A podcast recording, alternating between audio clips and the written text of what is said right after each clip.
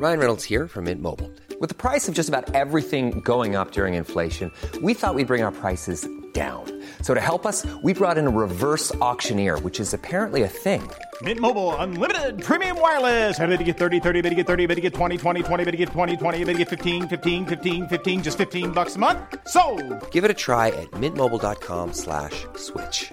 $45 upfront for three months plus taxes and fees. Promo for new customers for limited time. Unlimited more than 40 gigabytes per month. Slows. Full terms at mintmobile.com. I'm Sandra, and I'm just the professional your small business was looking for. But you didn't hire me because you didn't use LinkedIn jobs. LinkedIn has professionals you can't find anywhere else, including those who aren't actively looking for a new job but might be open to the perfect role, like me.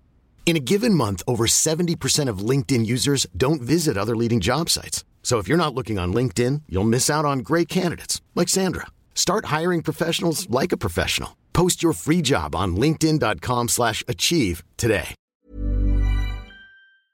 Vous vous demandez à quoi ressemble la vie d'un critique de cinéma? Découvrez l'horrible vérité dans chaque épisode de la Réu d'écran large, avec les discussions, les débats et les engueulades de l'équipe. Bon, on va Réu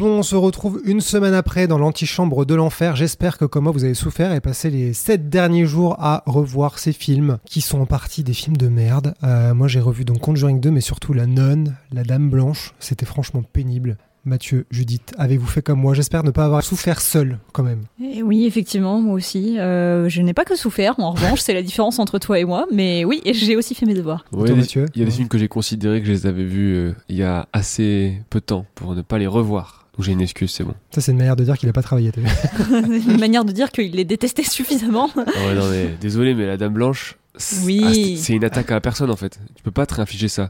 c'est interdit par la Convention de Genève. Donc, euh, on avait déjà quand même bien survolé hein, la- le Conjuring Verse en parlant du côté Annabelle Verse, en parlant de Conjuring 1, Annabelle 1, Annabelle 2, Annabelle 3. Maintenant, on est du côté non-verse, puisque comme on l'a vu euh, sur les conseils de Judith, on a redivisé cet univers. On va envoyer un mail à Warner pour leur dire de retitrer leur film à la con. on est donc du côté Conjuring 2, la non 1, la non 2, c'est-à-dire le non-verse. Le non-verse du mal. le non-verse du mal. Et on va voir où est-ce qu'on casse Conjuring 3 et la, non- et, euh, la Dame Blanche, qui sont un peu du côté euh, poubelle non recyclable. Poubelleverse. Ok, alors Conjuring 2, j'imagine que comme le premier, vous trouvez que c'est bien? C'est moins bien, mais c'est bien quand même. Ah ouais, pourquoi c'est moins bien que le premier? Parce que pour moi, c'est vraiment une copie quasi conforme. C'est peut-être pour ça, du coup. Ah non, euh, pff, alors déjà, il y a le fait que quand on arrive en Angleterre, il y a les clashs. Genre, stop. Ah, arrêtez. Non, non, mais c'est vrai. J'avoue que c'est vrai que le montage de... alors ça fait London Calling. Oh non Ah, Mais surtout, c'est pas que ça, c'est que tu vois des images de Londres, on dirait vraiment l'épisode Oui. de Friends quand ils sont à Londres, Ah c'est ouais. quasiment le même montage, quoi. Non, mais euh, il y a ça, il y a... euh, Non, pourquoi, euh, pourquoi la question Pourquoi c'est moins bien? Oui, alors effectivement, les clashs. Et euh, parce que... Non, parce que là, c'est pareil, le final, alors certes, c'est pas, c'est pas tellement une question d'exorcisme, mais en fait, il y a cette espèce de gâchis un peu, je trouve, de l'image de la nonne, donc qui apparaît dans ce film et que je trouve vachement bien au début. Et à la fin, de bon, en fait, il suffisait de savoir son nom et en fait de lui de l'appeler par son nom pour la faire En disparaître. En fait, hurlant. voilà. Valak euh, et non pas euh, Valek ni Balek du coup et, euh, et et du coup bon je trouve ça un peu plus faible et il y a un côté aussi un peu plus foutraque alors tu me diras il y a un peu de ça dans le, dans le premier film je sais que vous aimez bien la séquence du Cloaked Man et je trouve que c'est une bonne idée je trouve juste qu'elle a rien à faire dans ce film Ouais, je l'ai un peu Ouais. sous- baissé en qualité en la revoyant quoi. Je me suis dit bon dans mon souvenir c'était mieux hein, Mm. comme tous les films de cet univers mais mais je l'aime vraiment bien cela dit hein. il est pas tellement en dessous du premier pour moi hein. ok. Et toi Mathieu pourquoi tu penses que tu penses que toi aussi c'est moins bien que le premier Je Conjuring pense que c'est un peu moins bien parce qu'il y a. Déjà, c'est très long quand même. 2h13. J'avoue que c'est un Euh, voilà, le film est un peu en deux parties. 2h13. Le film est un peu en deux parties. Ouais, c'est hyper long. Euh, qui sont un peu inégales, je trouve.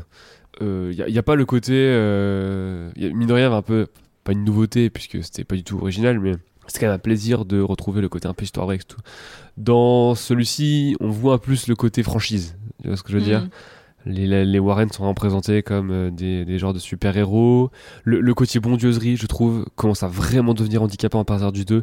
T'as cette scène lunaire où euh, Ed Warren, euh, pour rassurer la gosse, lui explique que quand il a peur, euh, c'est ses cours de catéchisme qui lui ont plus ou moins sauvé la vie, quoi. Enfin là, on est vraiment J'avais à deux doigts du prosélytisme. Pas- pourtant, par rapport à la suite, ça reste encore très laïque, comme Ah oui, film, et très républicain, mais C'est- euh, bon. oula. Le plus républicain des films, conju- des films Conjuring. Écran large, c'est pas mal comme quote sur l'affiche, ça. Enfin, un film sans communautarisme. Euh, bref, euh, je suis d'accord pour dire que c'est de pire en pire, mais c'est le moment où ça commence à un peu devenir cynique quand Mm. même. Après, j'aime beaucoup euh, l'esthétique en fait, Euh, le côté euh, maison de banlieue euh, euh, anglais quoi, Mm. voilà. Et la première partie est terrifiante. Je pense que la, Terrifiante. la première partie de Conjuring 2 pour moi c'est le meilleur moment en termes de peur de Mhm. la franchise. Mais je tu trouve que la à- deuxième partie est beaucoup Tu réussie. penses à quel moment dans le premier Bah, en fait, c'est ça qui est plutôt bon, je trouve. Et en revoyant, euh, ça me rappelait ça. C'est qu'il n'y a pas vraiment de temps mort, quoi. C'est vraiment, Mm. euh, il y a une bonne 45 minutes, une heure où. euh, on en parlait dans la vidéo, mais tu sais, ce moment qui est très lié désormais à ce type de cinéma d'épouvante, c'est-à-dire le moment où tu peux te reposer après le payoff, donc typiquement les rayons de lumière euh, à travers la vitre euh, qui illuminent le salon et euh, oh là là, on a eu peur.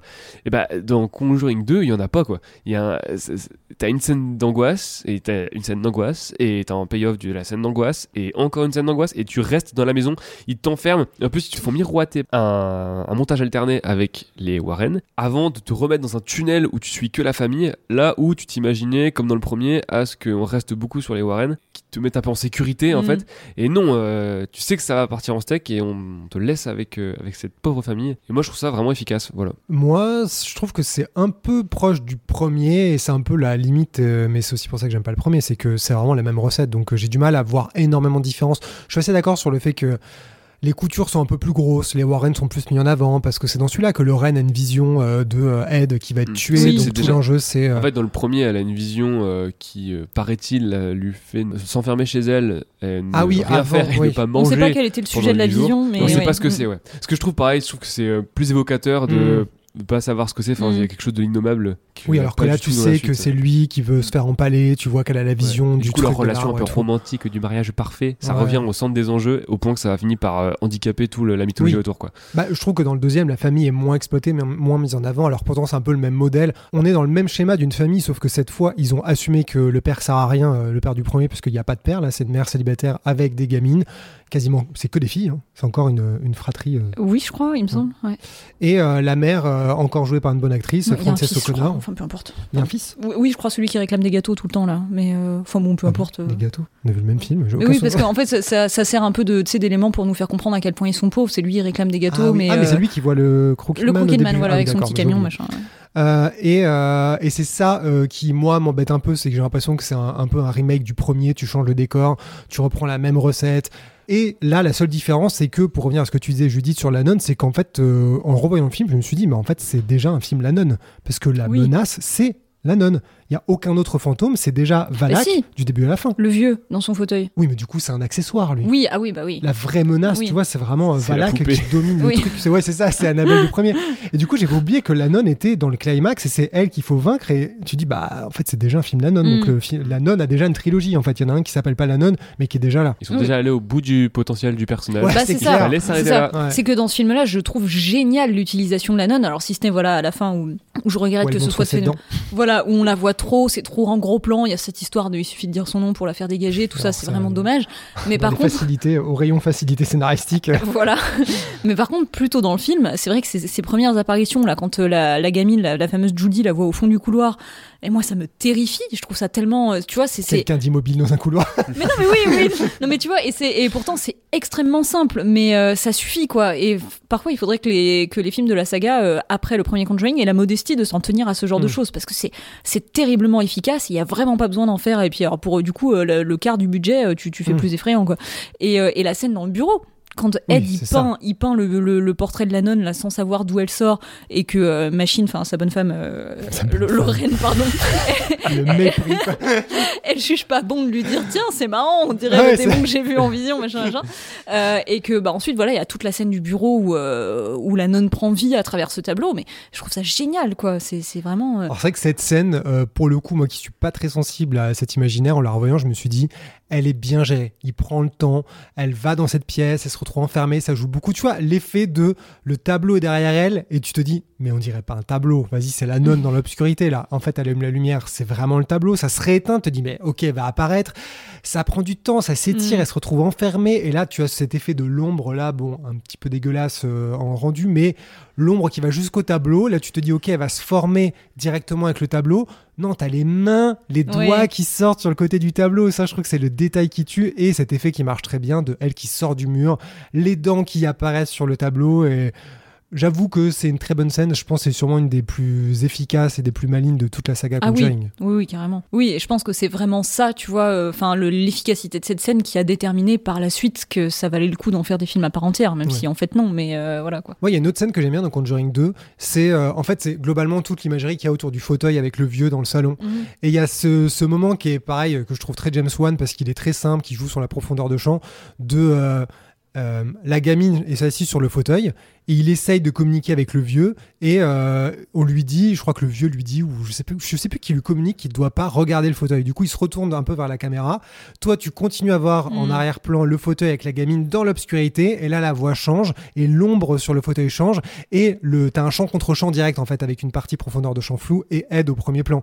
C'est tout simple, je trouve, mais ça Mhm. marche vraiment bien. Et globalement, tout le truc autour du fauteuil avec euh, vraiment ce vieux qui serait tout le temps assis, la télécommande qui se retrouve dessus et tout, je trouve que c'est un peu flippant, quoi, ce truc d'avoir un Ouais. espèce de, de vieux mec chez toi caché dans un coin. Là. Oui, qui est vraiment le, le- le- comment dire la caricature du vieux con, le, enfin le vieux voisin qui veut pas partir de chez lui, Ouais. qui part du principe que c'est toujours chez lui, c'est son fauteuil dans lequel il regarder sa télé et, et to- Walker Texas Ranger et machin et qu'il n'en bougera pas. Et, Tu veux qu'on parle de ton enfant, c'est ça? Mais c'est vrai que c'est ce- cet arrière-plan flou dans lequel au départ tu vois bien la silhouette de la gamine, pourtant c'est très flou, hein, mais tu devines la gamine parce qu'on te l'a située avant. Et en fait le changement est vraiment imperceptible et c'est juste au bout de- d'un certain temps tu te dis mais attends, Mm. maintenant en fait c'est on dirait la silhouette d'un vieil homme, mais Mm. t'as pas vu le changement Ouais, quoi. ça marche C'est très vraiment bien, ça. ouais, mm. Mais la limite que j'ai aussi avec ça, c'est que une des, un des jumpscares les plus marquants du film, c'est le moment où euh, cette gamine est seule chez elle euh, avec la télé, avec le truc de la télécommande, la télé qui s'éteint, et un moment, contre-champ sur elle, et le vieux est juste derrière elle, écrit My House.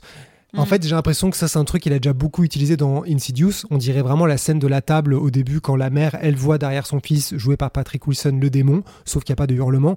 Et là, je me dis, bon, bah, en fait, vraiment, ça commence à beaucoup tourner en rond. C'est que James Wan réutilise des effets qui sont certes très efficaces, mais que j'ai déjà vu. Donc, quand, vraiment, en le revoyant, je me suis dit, ah, j'avais oublié, ça fait plaisir.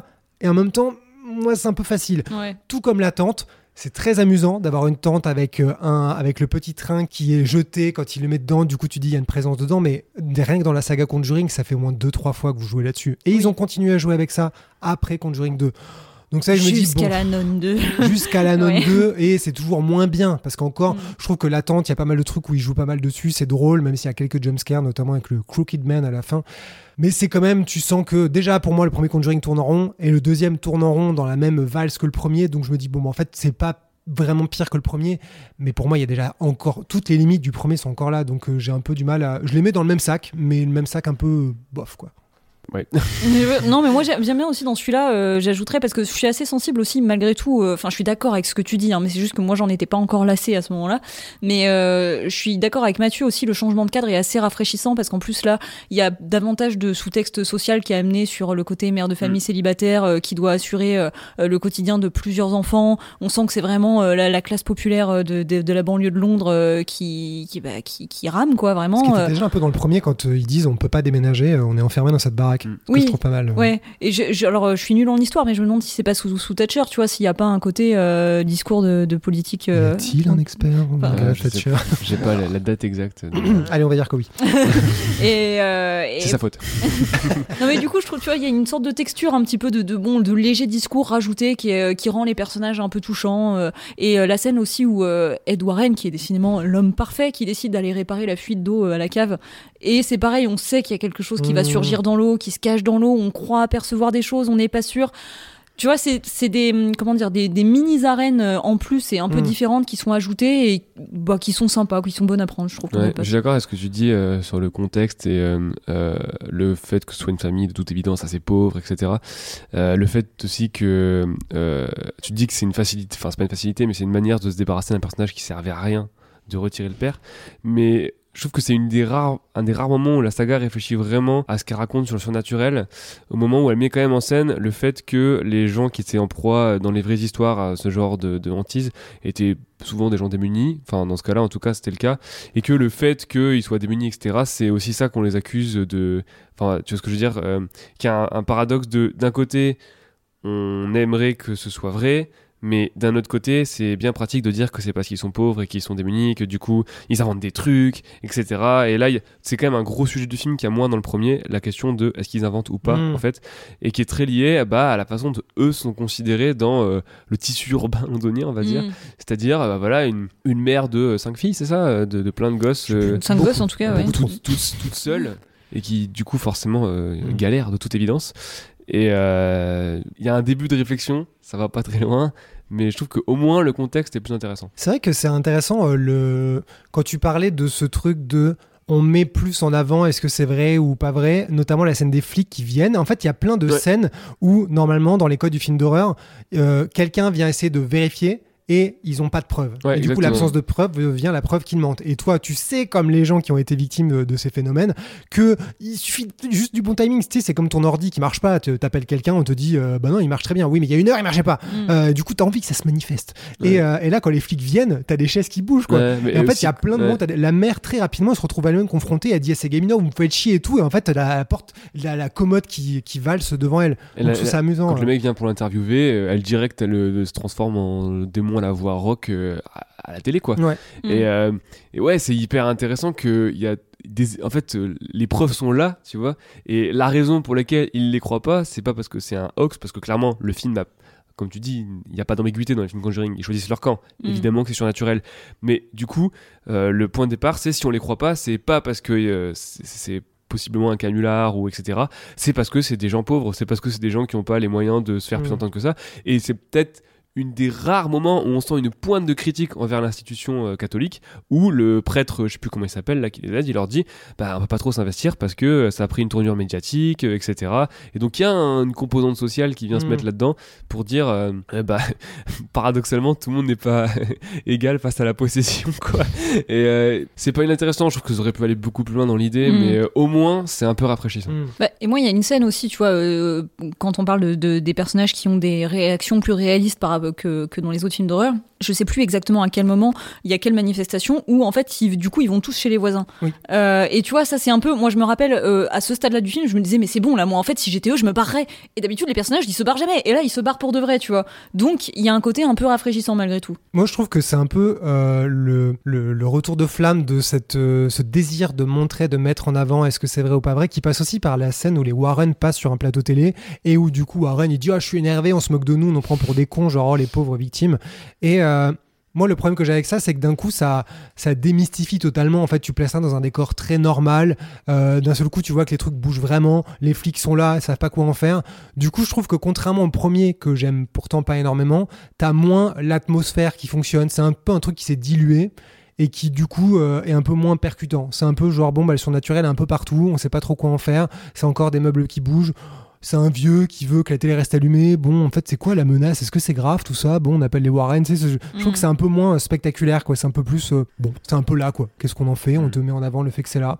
Donc, je sais pas si c'est un frein pour moi dans le film, mais disons que ça ça n'aide pas vraiment à en faire un film mémorable euh, à mes yeux. Quoi. Cela dit, je préfère le climax de Conjuring 2 à celui du premier. Je trouve que c'est beaucoup plus amusant de voir euh, la nonne, la fenêtre, euh, dans une pièce où tu as 72 crucifix qui sont retournés, versus un exorcisme où elle est retournée sur sa chaise dans le sous-sol. Je trouve que c'est un peu plus simple, c'est un peu plus euh, dans ta gueule, quoi. Vraiment, elle commence à hurler dans un coin. Je trouve ça un peu plus satisfaisant parce que c'est plus un petit shot de spectacle que le premier où je trouve que le climax vraiment s'étire. T'as l'exorcisme, t'as plusieurs étapes. Donc, euh, bon, c'est pas vraiment euh, plus réjouissant et plus cinématographiquement fort. Mais au moins, c'est plus court. Ouais, c'est ça. je crois que, je, quitte à me faire prendre pour un con, je crois que je préfère que ce soit un peu plus euh, court comme ça. Je comprends. Et donc ce film a coûté deux fois plus cher que le premier Conjuring, il a coûté 40 millions, ce qui ne se ressent pas forcément, à part peut-être le Crooked Man, on peut en reparler, c'est vrai que moi j'aime bien l'idée du Crooked Man parce que d'un coup ça devient un peu une menace qui est différente, c'est pas une commode qui tremble, c'est pas un démon avec une main noire, je trouve ça un peu plus euh, conte de fées, un peu plus féerique tordu, Mais c'est vrai qu'en le revoyant, je me dis que c'est pas très utile, c'est pas très bien exploité, et le fait qu'il parle autant, ça casse un peu euh, son, son aura, quoi. Bah puis même ce que tu dis sur l'aspect plus conte de fées qu'il a.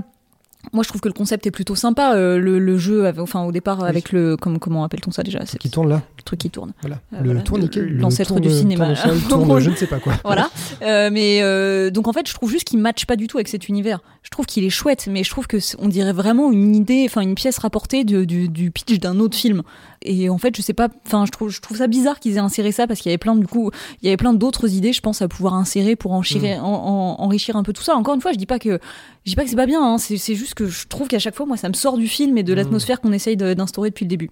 C'est ce que j'aime, j'avoue, dans ce que toi, parce tu le que moi, réussi vraiment, un des trucs qui me saoule le plus, au-delà du côté euh.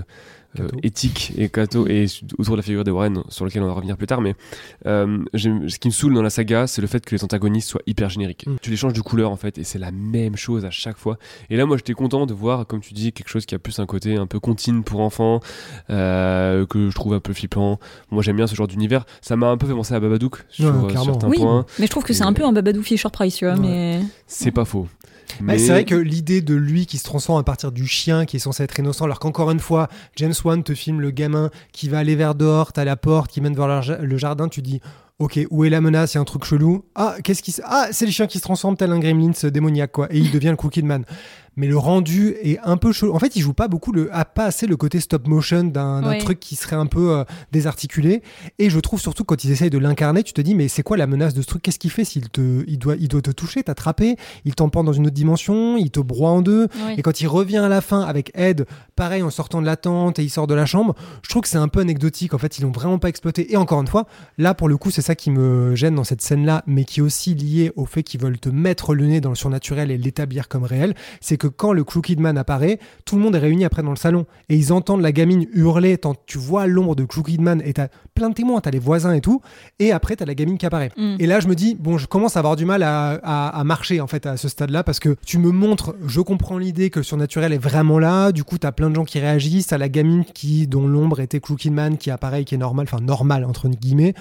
Là, je trouve que ça manque un peu de euh, créer du mystère, tu vois, du mystique Ouais. autour de ces trucs. J'aurais préféré que, même si c'est une ficelle, que le truc apparaisse à quelques personnes qui disparaissent après, que tu as l'impression que tout le monde. En fait, souvent, les démons sont là pour te faire perdre la boule, te rendre fou et te donner l'impression qu'en fait, tu perds les pédales jusqu'à ce que tu dises, OK, je te donne mon âme parce que j'en peux plus. Si je caricature un peu, quoi. Et là, je trouve que ça joue beaucoup avec la limite de, en fait, il est là, ils sont là, les gens le voient. Bah, OK, et so what Qu'est-ce qu'on fait, quoi? Qu'est-ce qui se passe si, en fait, le Cookie Man, il est face à cinq personnes? Belle métaphore d'écrire face à Google, ça. Oui, ce que j'allais dire. Geoffrey, et ensuite tu dis bon, c'est bon, prends mon âme, c'est bon. ça. Et je trouve que c'est un peu. euh, bah, du coup, j'ai perdu le fil. J'allais dire un truc. C'est que euh, moi, j'aurais. Bah non, qu'est-ce que j'allais dire? Euh, J'ai un Cookie Man quand il apparaît. Bah voilà, enchaîner sur autre chose. Bah, attends, juste si je, peux- si je peux rebondir là-dessus, c'est que dans mon souvenir, le Crooked Man, il n'y a pas de lien établi clairement entre la nonne et lui. C'est- C'est un peu genre comme il y a un démon dans le coin, C'est bah il y a des trucs qui se c'est réveillent. comme Annabelle 3 que t'aimes bien, tu vois. C'est Oui, oui, mais là, c'est, je veux dire, là, on n'a pas, on nous présente pas l'objet dont il sort comme étant un objet maudit, tu vois. C'est là, c'est un peu plus comme si c'était un hasard il de gros à la bâtard. fin. Oui. Ils le mettent dans la pièce. Oui, du coup, oui. Mais là, c'est un peu genre, euh, bon, bah, il se trouve que ce truc-là, euh, oui, il était maudit aussi, pas de chance, ça tombe sur les mêmes Mm. personnes. Enfin, je trouve ça dommage que, parce que du coup, sinon, est-ce qu'il faut imaginer que euh, Valak, c'est un démon hyper joueur quand même qui s'est dit, je vais rajouter un autre truc, tu vois, je vais créer une sorte de monstre, il sortirait de ce jouet, gna gna gna. Et bon, du coup, euh, c'est d'autant plus mal inséré dans le, dans le film et dans l'histoire. Bah, euh, ça rejoint le fait qu'on ne comprend pas l'étendue des pouvoirs, la nature des Oui. pouvoirs et la nature de ces créatures. En fait, c'est vraiment la roulette russe. Quoi. Il y a des fois, ils sont capables d'enfoncer une porte, des fois, juste ils tapent à la porte, des fois, ils sont capables de de- d'apparaître derrière toi. Tu te dis, mais quel- en fait, quel est le but dans, plusieurs, dans les Annabelle notamment, on te dit, ils sont là pour te rendre fou, pour t'affaiblir, notamment aussi dans le premier Conjuring. Et dans d'autres, tu te dis, mais le but de ces trucs, c'est quoi? C'est de me tuer, mais s'il m'attrape, il me casse en deux, il me tue, il me bouffe. Et pourquoi il le fait pas mieux alors qu'il a des pouvoirs? Et je trouve que c'est là aussi la limite, c'est que régulièrement je me dis ok je comprends pas quel est le but de ces trucs Mm. et je comprends pas pourquoi ils sont là, à part pour me donner un petit jump scare. Et c'est là que je commence à sortir du film en me disant ok on me prend vraiment pour un con le truc de juste apparaître comme un comme dans un train fantôme, tu vois, t'as Ouais. quelqu'un qui arrive en disant boum, mais tu dis oui mais t'es un intermittent, je sais que tu vas pas me tuer. ok bon salut, tu vois c'est un peu Mm. pareil. Tu vois. T'es un intermittent. Non, mais... non mais je suis d'accord. fait tes et- heures. et, et Et c'est pour ça, tu vois, que moi, en général, au cinéma, de manière générale, je préfère euh, les histoires de fantômes que les histoires de, de démons, parce que, effectivement, la- le lore des, des démons et leurs pouvoirs et les réels enjeux qui, qui, a- qui gravitent autour d'eux sont très mal définis. Et du coup, moi, c'est un peu ce que j'aime dans cette saga, c'est que finalement, les démons, avant d'arriver au final, en général, ils sont traités un peu comme des fantômes, tu vois. Et la node, au début, euh, dans les dans les scènes qui sont bien, ça pourrait tellement être un fantôme, quoi, simplement. Et euh, bah là, du coup, ça marche beaucoup mieux. Mais c'est vrai que ça, c'est hyper générique, mais des fois ils prennent des, des entités, que ce soit des démons, des fantômes ou tout ce que tu veux. En fait, ils piquent juste le concept, enfin ils piquent le nom même. Enfin, Valak. Alors, en ayant revu Conjuring, je me rends compte qu'au moment où elle dit son nom, elle donne euh, une de ses définitions selon euh, le. Ah oui, c'est vrai. C'est quoi euh, déjà Le Seigneur des, des serpents, ou je sais Oui, pas quoi. c'est ça. nom propre. Elle sort un dictionnaire au lieu de la Bible, ce serait génial. L'étymologie Tu l'attends. oui, euh, truc du serpent, je sais plus Oui, exactement. oui, c'est vrai. Non, mais tu sais, dans, des, dans un, des bouc- euh, un des bouquins des années 1600-1700, qui, euh, où il y avait tous les noms des, des démons qui ils sont des, des choses dans lesquelles les- les- la mythologie, on va dire, de l'horreur contemporaine a beaucoup pioché. Et il pioche ça, et elle, elle dit son nom-là. Et du coup, tu pourrais t'attendre à ce qu'il pioche là-dedans, qui a un côté un peu sataniste et tout, que ce soit sympa. D'autant plus sympa que euh, le Valak en question, il a quand même, je pense, genre 15 armées euh, d'antéchrist euh, derrière lui, quoi. Donc ça pourrait être pas mal, tu vois. Mais non, en fait, tout ce qui compte, c'est la nonne et il y a vaguement, dans la nonne 2, il y a vaguement un, je sais pas, un chien de l'enfer là, euh, Ah oui. un, un genre de bouc. Dégueulasse là, oui, un Mais bouc, un bouc voilà. des enfers.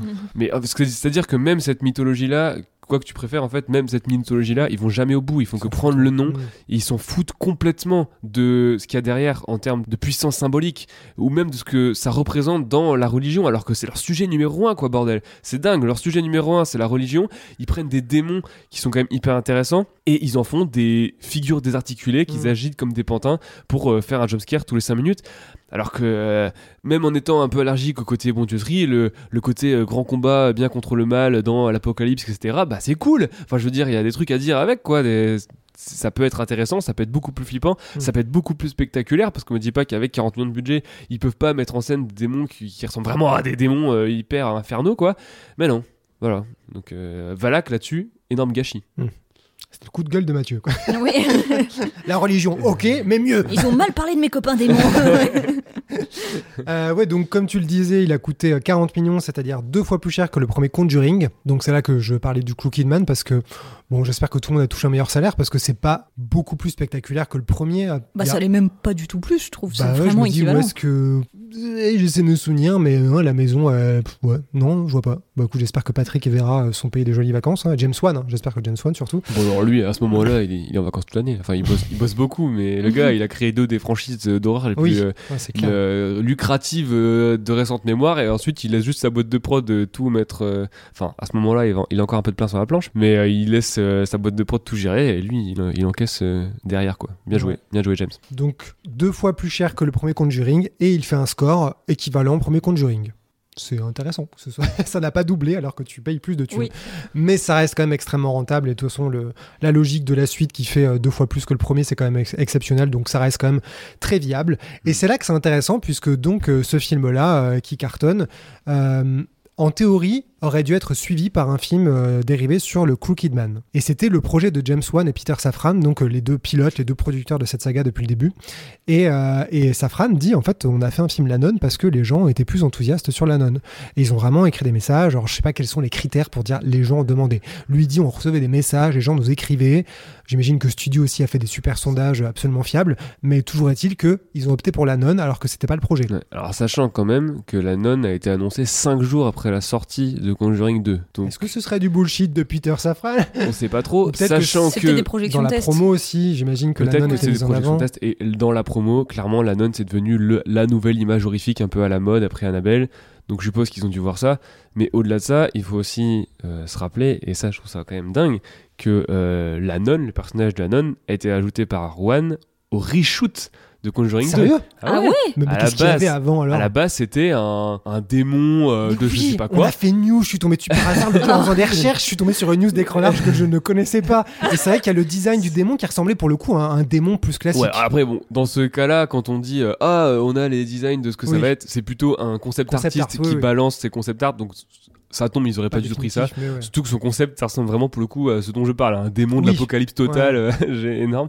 Mais ouais, ouais, ils se sont décidés hyper tard à mettre la nonne et c'est lui qui a profité. Et peut-être que, bah voilà, il a l'œil le mec, hein, il s'est dit, euh, euh, ce sera plus simple, ce sera plus efficace. Alors lui, il dit, je me suis rendu compte que euh, c'était une bonne manière dans la narration de tester la foi de Lorraine, ce qui est un des sujets du film. Comment je peux tester euh, la foi d'un personnage Sur Si je le mettais face à une nonne C'est ça ou le pape Vous décidez. Et voilà. Mais du coup, ouais, c'est ça. Et, euh, et voilà. Et du coup, ouais, ils l'ont annoncé juste après. Donc, ils avaient quand même très bien flairé. Ok. euh, le- Non, mais c'est un La bon coup marketing. C'est vrai que j'avais oublié en revoyant le film, je me suis rendu compte que j'avais oublié à quel point la nonne était là jusqu'au bout. C'est pour ça que je suis étonné en le revoyant de me dire, mais en fait, c'est déjà un film La nonne qui ne s'appelle pas La nonne. Pour moi, elle apparaissait au milieu, Mm. elle faisait peur, il y avait un truc un peu de l'ordre de euh, l'épée de Damoclès, mais je n'avais aucun souvenir, pour te dire à quel point le climax est marquant, qu'elle était là au climax. En fait, Valak, c'est l'ennemi principal. Donc c'est vrai qu'à partir de là, tu te dis, ah, est-ce que c'est vraiment étonnant de faire un spin-off sur La nonne qui est autant mis en avant alors que le Cookie Man, il a deux scènes, quoi. Ouais, deux scènes où tu je- J'en reviens pas qu'ils aient réussi à faire ça au, au reshoot parce que c'est vrai que c'est quand même effectivement l'antagoniste principal, quoi, vraiment. Et en plus, même, tu vois, euh, euh, partout dans le film, ils ont dissimulé euh, son nom un peu partout, tu vois, euh, dans les, dans le décor, euh, dans la, sur la bibliothèque, par exemple, quand le- Lorraine, elle est dans, enfin, près de sa bibliothèque, elle bouquine ou je sais pas quoi, il y a sa fille à côté d'elle. Mhm. T'as des cubes posés sur sur les étagères et ça écrit Valak. Euh, Pareil dans la cuisine, t'as un petit mobile qui est accroché. tu vois des bouts de, de lettres à chaque fois et c'est toujours un, un bout ou l'autre de du nom. Et d'ailleurs, ça m'a fait rire parce qu'au départ, au, au cinéma, je me disais mais c'est marrant cette espèce de mot qu'on a l'air de retrouver toujours dans le décor. À la fin, je me suis dit, ah d'accord. Mais euh, après, bon, on dit reshoot, mais euh, je, je pense qu'il a, enfin, ce que j'ai compris, il a tourné le film en ayant l'idée d'un ultime, euh, enfin, le truc dont on parlait, le méga démon. Et c'est à la dernière minute où Ah, il devait savoir, je pense, qu'il allait faire des reshoots. C'est un texte Parce à que trous, quoi. On dit souvent reshoot Mm. est égal euh, production catastrophique, c'est pas toujours le cas sur les Oui. grosses productions comme ça. Des fois, tu vas faire des reshoots parce que il y a des trucs euh, que t'as pas pensé en amont. Enfin bref. Et là, je pense qu'il avait pas son antagoniste. Enfin, il, il voulait avoir un certain antagoniste et c'est en retournant qu'il a dû se dire que peut-être que c'était pas euh, parfait. Et du coup, il s'est organisé après une séance de reshoot Mm. pour euh, euh, mettre cet antagoniste là. Ok, donc Conjuring 2 qui cartonne bien en 2016 sort. Donc on a vu que de Annabelle 2 sort juste après en 2017. Et en 2018, on arrive à La Nonne plutôt que Crooked Man. Qui est donc le plus gros carton du Conjuringverse à ce jour, euh, Oui, sauf si La Nonne absolument. 2 le dépasse. Énorme budget, 22 millions et box office 365,5 millions. Là, c'est des chiffres de blockbuster, hein, c'est euh, lunaire. Pour, quand même, Et truc incroyable, euh, Deadline des fois arrive à choper des infos sur les, les trucs financiers des films. Et celui de la nonne est hyper intéressant parce que du coup on a notamment le budget marketing, chose qu'on n'a pas souvent. Et on sait donc qu'en Worldwide Prints and Ads, donc la pub, ils ont quand même dépensé 90 millions de dollars, donc Ah, littéralement 4 fois plus que le budget. Ce qui est pas étonnant en fait, ces Oui. films-là, c'est juste de la com. Parce que je me souviens que c'était 70 millions estimés de budget marketing pour Get Out, qui avait coûté genre 5 millions, euh, ce qui était déjà beaucoup. Et quand tu t'approches des 100 000, en fait, c'est un budget de blockbuster, quoi. C'est vraiment, euh, quand tu arrives à 100, 120 000, euh, ça devient un peu un blockbuster classique. 90 millions pour cette foutue nonne, quoi. Mais Bah, pardon, mais le monde est malade quand même, vraiment. Quand tu quand arrives à, à mettre à ce point-là plus dans la pub d'un produit que dans le produit lui-même, c'est dingue. Mais ils ont tout Pour compris, réussir enfin, à vendre ce produit moins nonne, cher. images ça marche à l'écran large. tout- tout. Non, mais la- tu mets tout sur le titre et tu. Non mais la nonne ça marche parce que c'est juste une image que tu placardes partout et le but Mm. c'est de matraquer les gens pour leur montrer que ça va être le, le next big thing en horreur mais juste l'image parce que dans les films c'est comme euh, Annabelle c'est juste euh, une image statique, hein, ouais. statique sur laquelle tu colles random euh, démon je sais pas quoi parce que c'est une pro c'est une affiche promo avec autour d'autres trucs Ouais. c'est c'est du génie regarde, après, il y a du des gens comme Mm. Judith qui sont terrifiés, un truc immobile au bout d'un couloir. Ah, Oui, évidemment. Et je, franchement, à l'époque, euh, si j'avais euh, rempli un test lors d'une projection test ou je ne sais pas, euh, j'aurais dit effectivement que j'aurais mettez eu envie. 90 millions en marketing. Non, non, non, mais je veux dire, oui, effectivement, j'étais tout de suite très cliente de Ouais. l'idée de voir un film sur la nonne, quoi. Après, j'avoue, quand tu vois Conjuring marche 2, à tu te dis un film entier qui est aussi bien, ok. Oui. Le problème étant que c'est pas du tout aussi bien parce que la nonne 1. Alors qu'est-ce qu'on peut sauver dans la nonne 1 L'ambiance, c'est pas trop mal. euh, la photo, les extérieurs, le côté un peu gothique, euh, d'être au milieu de la Roumanie. Donc on change un peu de décor pour une fois. Mm. On est euh, dans des environnements où tu as le cimetière, euh, la, le, le brouillard. Enfin vraiment, ils sont isolés. Il y a Ouais, personne. Ils sont isolés. Ouais. Mais bon, ça, tu vois, ça vraiment, tu plantes le décor. Mais après, Ouais. qu'est-ce qu'ils en font? Vraiment, c'est le film commence de manière pas trop mal et s'engouffre. Et à la fin, c'est un des pires euh, climax de toute l'histoire de Conjuring avec le tourbillon d'eau là et, et la nonne qui se désintègre. On dirait quasiment un de super-héros, quoi. Vraiment, tu t'éclates quelqu'un, il commence à tourbillonner, t'as quasiment une dimension parallèle qui s'ouvre, et après, euh, paf, c'est la fin. Enfin, c'est- c'est nul. Moi, j'a- j'avais très envie parce que euh, ça me rappelait, en fait, euh, à une époque, j'ai lu euh, le roman qui s'appelle Le Moine de Matthew Gre- Gregory Lewis, qui est donc un roman gothique de la grande époque des romans gothiques. Non, un peu après, peu importe. Et en fait, dans cette histoire de moine, qui a d'ailleurs subi une atroce adaptation au cinéma avec Vincent Cassel, que je vous déconseille très fortement, en fait, il y a une histoire, enfin, il y a un récit dans le récit. À un moment donné, il y a quelques pages qui racontent justement l'histoire d'un fantôme qui s'appelle la nonne sanglante. Et donc, ça se passe dans un couvent. Et il y a donc ce fantôme de nonne qui, bah, qui, qui, qui fait peur aux gens et qui a un passé absolument tragique et qui a une âme torturée, machin, machin. Et en fait, sur ces quelques pages du roman, qui par ailleurs est excellent, ces quelques pages, elles sont mais terrifiantes. Et ça a été une de mes plus belles expériences de lecture dans le sens où vraiment je, je n'osais pas passer à la ligne suivante tellement j'étais pétrifiée dans mon lit. Et, euh, et donc c'est resté un, un grand moment pour moi un grand souvenir. Et donc tu m'annonces un film La Nonne avec ce genre de visuel, je me dis putain, ça va être La Nonne sanglante euh, en vrai, tu vois, en, en film. Et euh, donc j'étais super Elle est chaude. pas sanglante.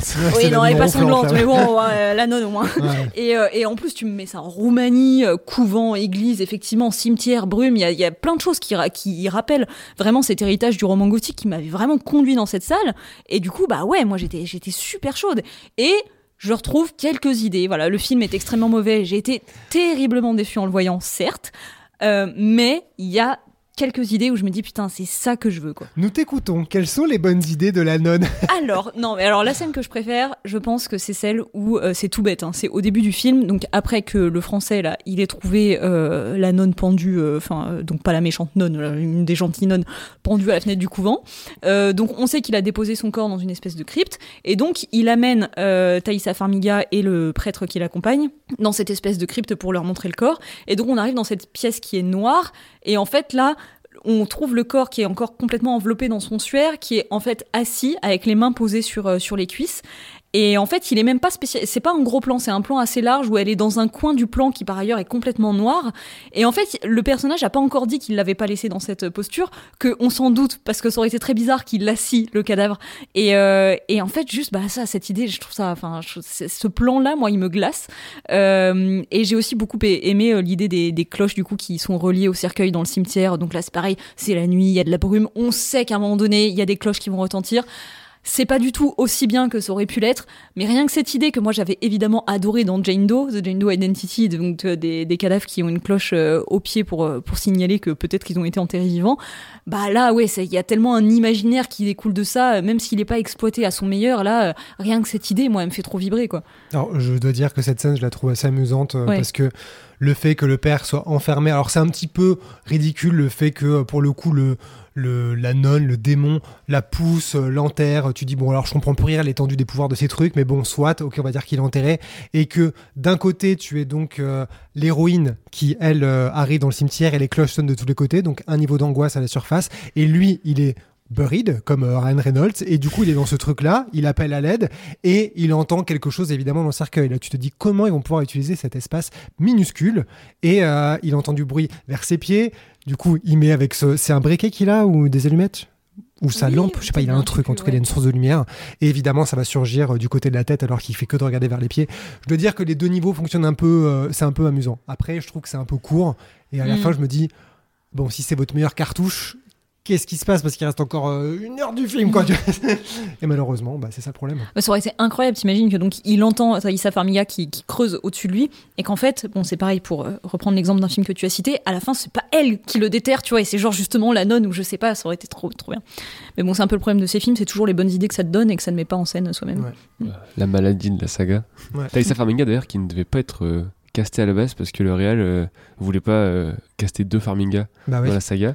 c'est la petite sœur de. Mais dit-il, mais bon, ça ressemble vraiment beaucoup à du bullshit promo. euh, il aurait été, euh, tous ses doutes auraient été balayés à la à l'audition, bien entendu. Moi, je pense Même que si c'est Dieu qui lui a suggéré son nom. Comme, ouais. ça, ça me fait penser au réalisateur de genre Arthur Malédiction qui a dit que vraiment la fille de Luc Besson c'était vraiment pas calculé, c'est qu'au casting il l'a trouvé vraiment incroyable et que c'est lui qui a insisté pour qu'elle soit dedans. la meilleure. La comparaison baiser de la mort. Quoi. c'est clair. non, mais du coup, ça leur avait servi parce que euh, spoiler la non 2, enfin léger spoiler la non 2, euh, il- le, le film les relie pour en faire euh, clairement euh, amener à la suite de la franchise où ça va devenir un genre de, de duo de sœurs euh, descendantes euh, de Sainte-Lucie ou je sais pas quelle connerie. Au secours, au secours, au secours. Et un truc intéressant aussi à savoir sur ce film, c'est qu'ils ne l'ont pas caché que James Wan a filé un coup de main pour les reshoots ou additional photographie comme ils disent là.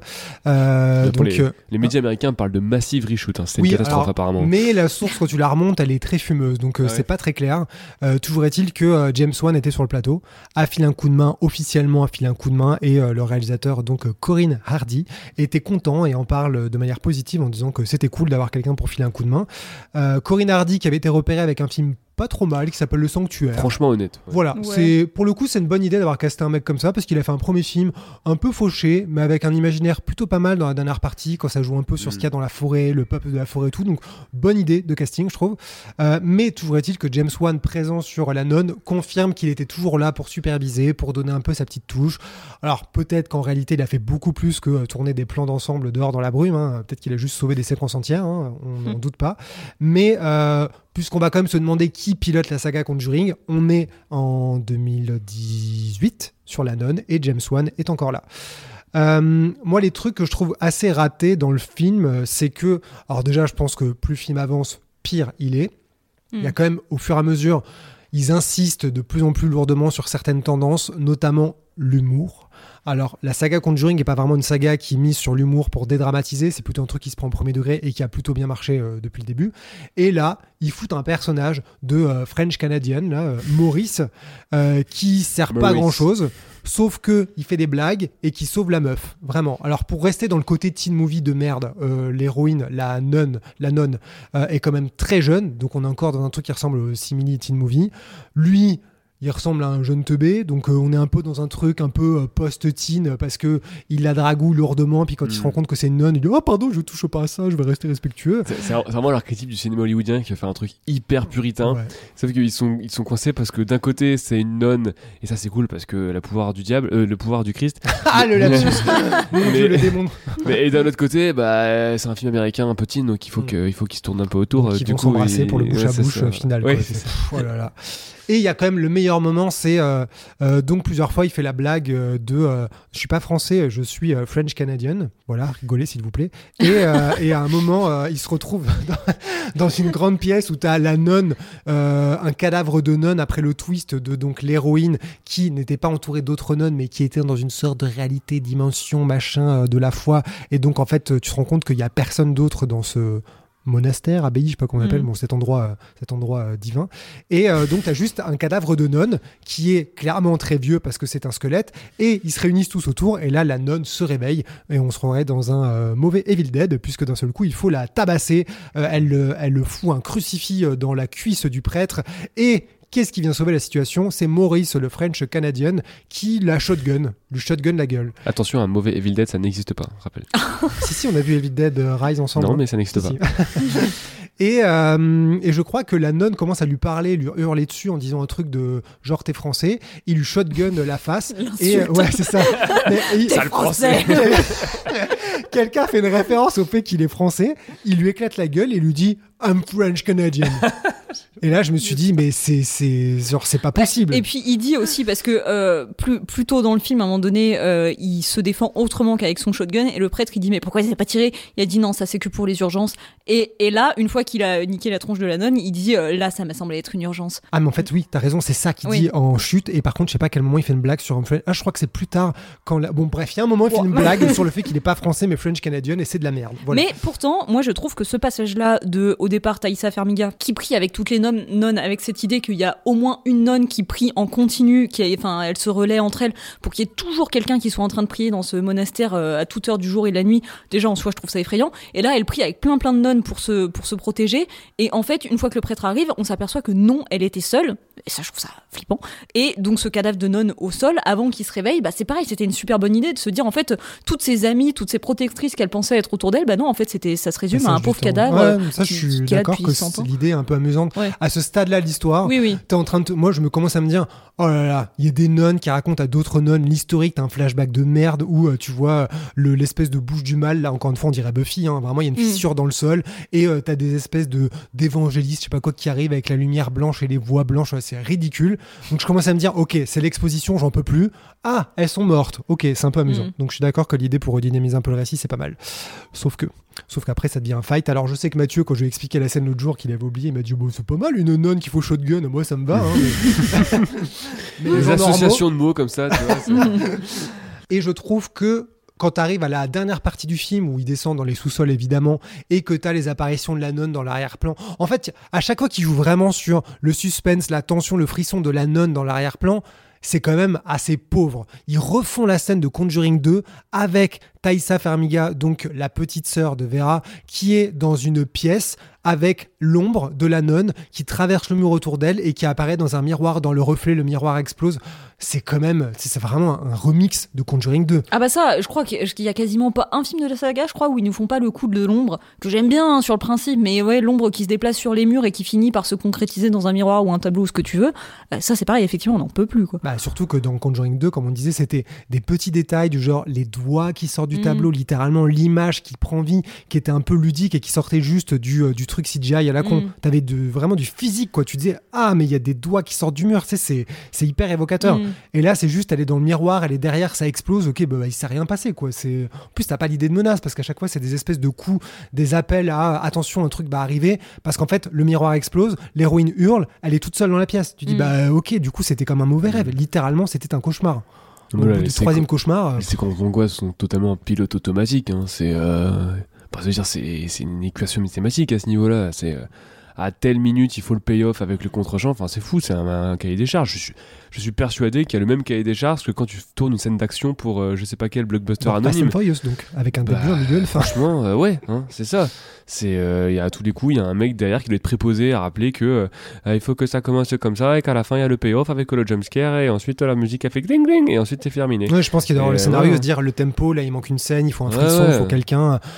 Euh, Aussi, ce que je trouve qui marche pas, qui justement dans Conjuring marchait bien, c'était incarner l'histoire par bon les Warren. On peut penser ce qu'on veut des Cubéni, au moins ils portaient le récit, ils étaient un peu des bons acteurs, ils sont un peu incarnés, ils ont une histoire et tout. Là, franchement, le prêtre, tu m'étonnes qu'il ait buté entre la nonne 1 et 2, c'est que tu t'en contrefous. Pourquoi ne pas avoir bâti le film juste sur la nonne? Elle arrive, elle est envoyée, éventuellement avec une autre bonne sœur, mais le fait qu'il y a un prêtre qui est pas intéressant, qui a son propre trauma, avec un énième gamin démoniaque qui sort des ombres et des, de sous les bancs. Qu'est-ce que c'est nul? ça fait forcément penser à l'exorciste. Ouais, non, non, non. Vraiment, c'est tellement non. inintéressant. Et quand tu arrives à la fin du film, là, tu as tout cette espèce de grand final dans une dans un espèce de, de, de piscine là de, de mardeau où en fait elle a bouffé le sang du Christ, elle a dans sa bouche et elle lui jette euh, à la gueule comme une faciale ratée quoi. C'est vraiment genre attention, j'ai c'est ça non mais c'est genre ça devient ridicule ces trucs. C'est vraiment euh, Le boucaquet du mal. ah ouais, la nonne 3 La malédiction du boucaquet de Saint-Lucien.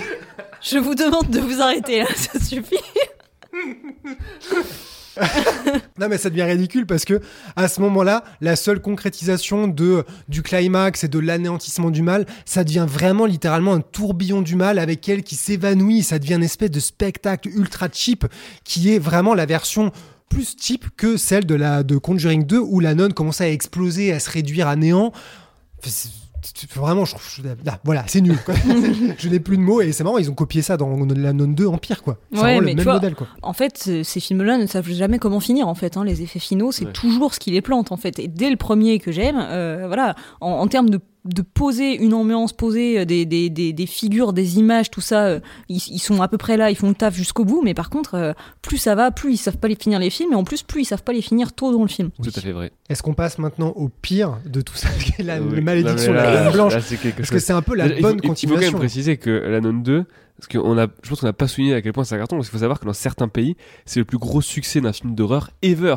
Genre au Brésil et en Indonésie, c'est le plus gros succès de l'histoire du pays en termes des films qui sont arrivés là-bas en film d'horreur. Est-ce que c'est pas des pays qui sont très cathos Je, ah, Non, mais en plus, c'est vrai, parce que C'est vrai souvent, que le Brésil, euh, je pense, c'est un pays très catholique. quand tu vois des pas, euh, analyses euh, du business, souvent ils disent il y a des endroits où certains Ouais, sujets marchent vraiment bien parce que c'est ancré dans la culture et c'est même pas un jugement sur la culture, c'est juste ça résonne quoi. Vraiment, c'est Mm. une image ouais. qui est très chargée de sens. Non, euh, mais c'est- intéressant.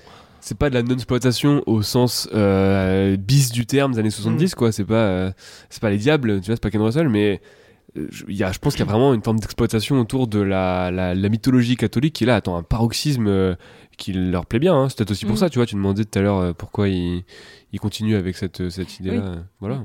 Mais oui euh, la Dame Blanche du coup. Bon alors, est-ce que c'est Conjuring ou pas? Qui a la bonne réponse là-dessus?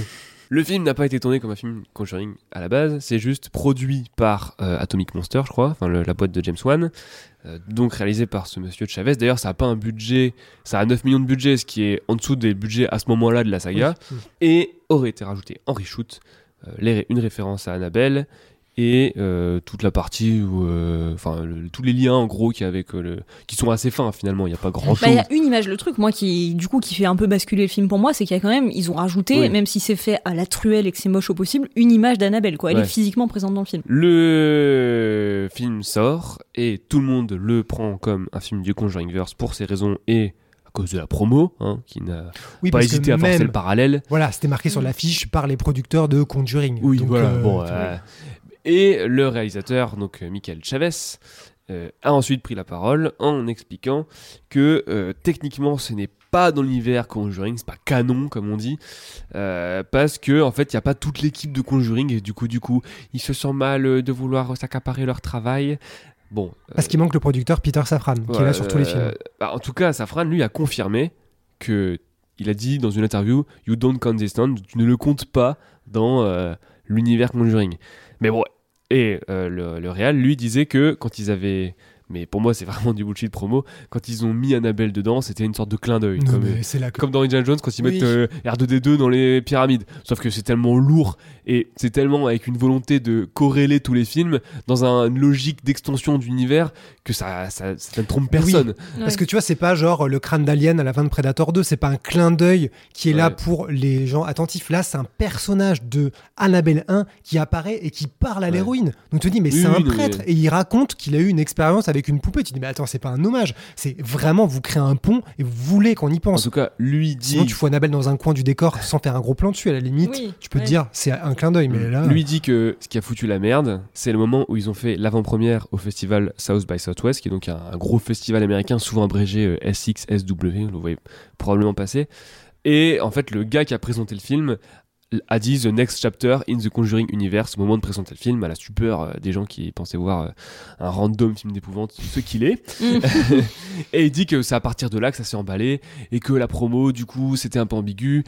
Mais bon, euh, la promo, elle s'est pas privée de faire le lien entre les deux.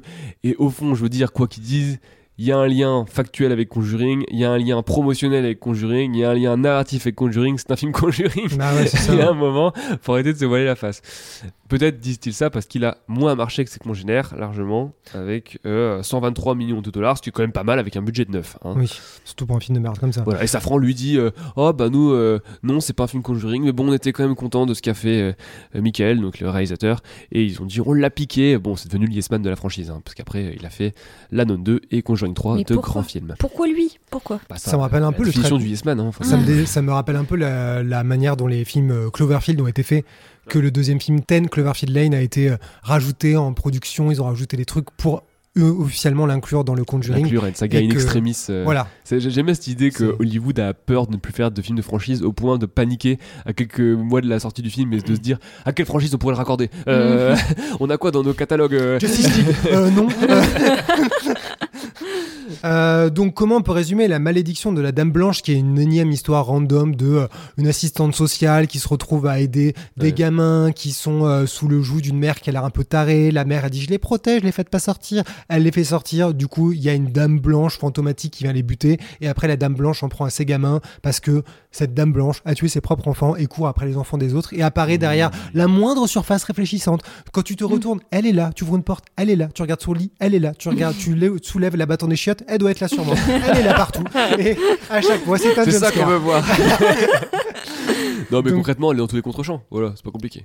Mais euh, pour le coup, vraiment, on glisse dans les CGI dégueulasses parce que l'image, à un moment, t'as un parapluie transparent et t'as le gamin qui soulève euh, et rabaisse le parapluie, elle apparaît, elle disparaît. L'idée, pourquoi pas, mais le rendu est tellement, la mise en Ouais. scène en fait est tellement bof que tu vois vraiment l'effet numérique rajouté et tu comprends pas quelle est le, la zone de tension. Tu te dis en fait c'est juste un, c'est, c'est un gif en fait le truc, tu vois, c'est rien de plus. Et ça joue Ouais. ça constamment dans Donc la film. mise en scène est moins bof que coupable d'atteinte à ta vie. euh, tellement euh, elle. Non mais ce genre de films, ils sont physiquement difficiles à suivre. Non, enfin je veux dire, c'est tellement surdécoupé en jumpscare tous les 14 secondes que. Enfin, c'est pas de la peur, c'est juste. euh, taper sur le système, mais d'un. Euh, c'est une expérience mais médicale. littéralement hein, taper sur le système. Ton tu- système nerveux, il le prenne et le Ouais, c'est ça. ouais. C'est euh, c'est la sais, C'est folie. comme les petits coups de marteau dans ton, dans ton genou C'est c'est ça. exactement ça. Mais toutes les 8 minutes, C'est il fait ça. exactement ça. Ouais. Mais moi, ça m'a rappelé les grandes heures. Il y a peu de films qui me font ça, mais ça m'a rappelé les grandes heures de euh, Resident Evil chapitre final, où le montage, il est tellement dégueulasse, il en veut tellement à ta rétine qu'à la fin, t'es en mode, mais ah, que ça s'arrête, s'il vous plaît, que ça s'arrête. Euh, Arrêtez de me torturer. Je Je, veux préfère revoir. Resident Evil chapitre final que la malédiction de la non, Mais tu de vois, la ça- non blanche, j'allais dire. Ça, ça me fait penser.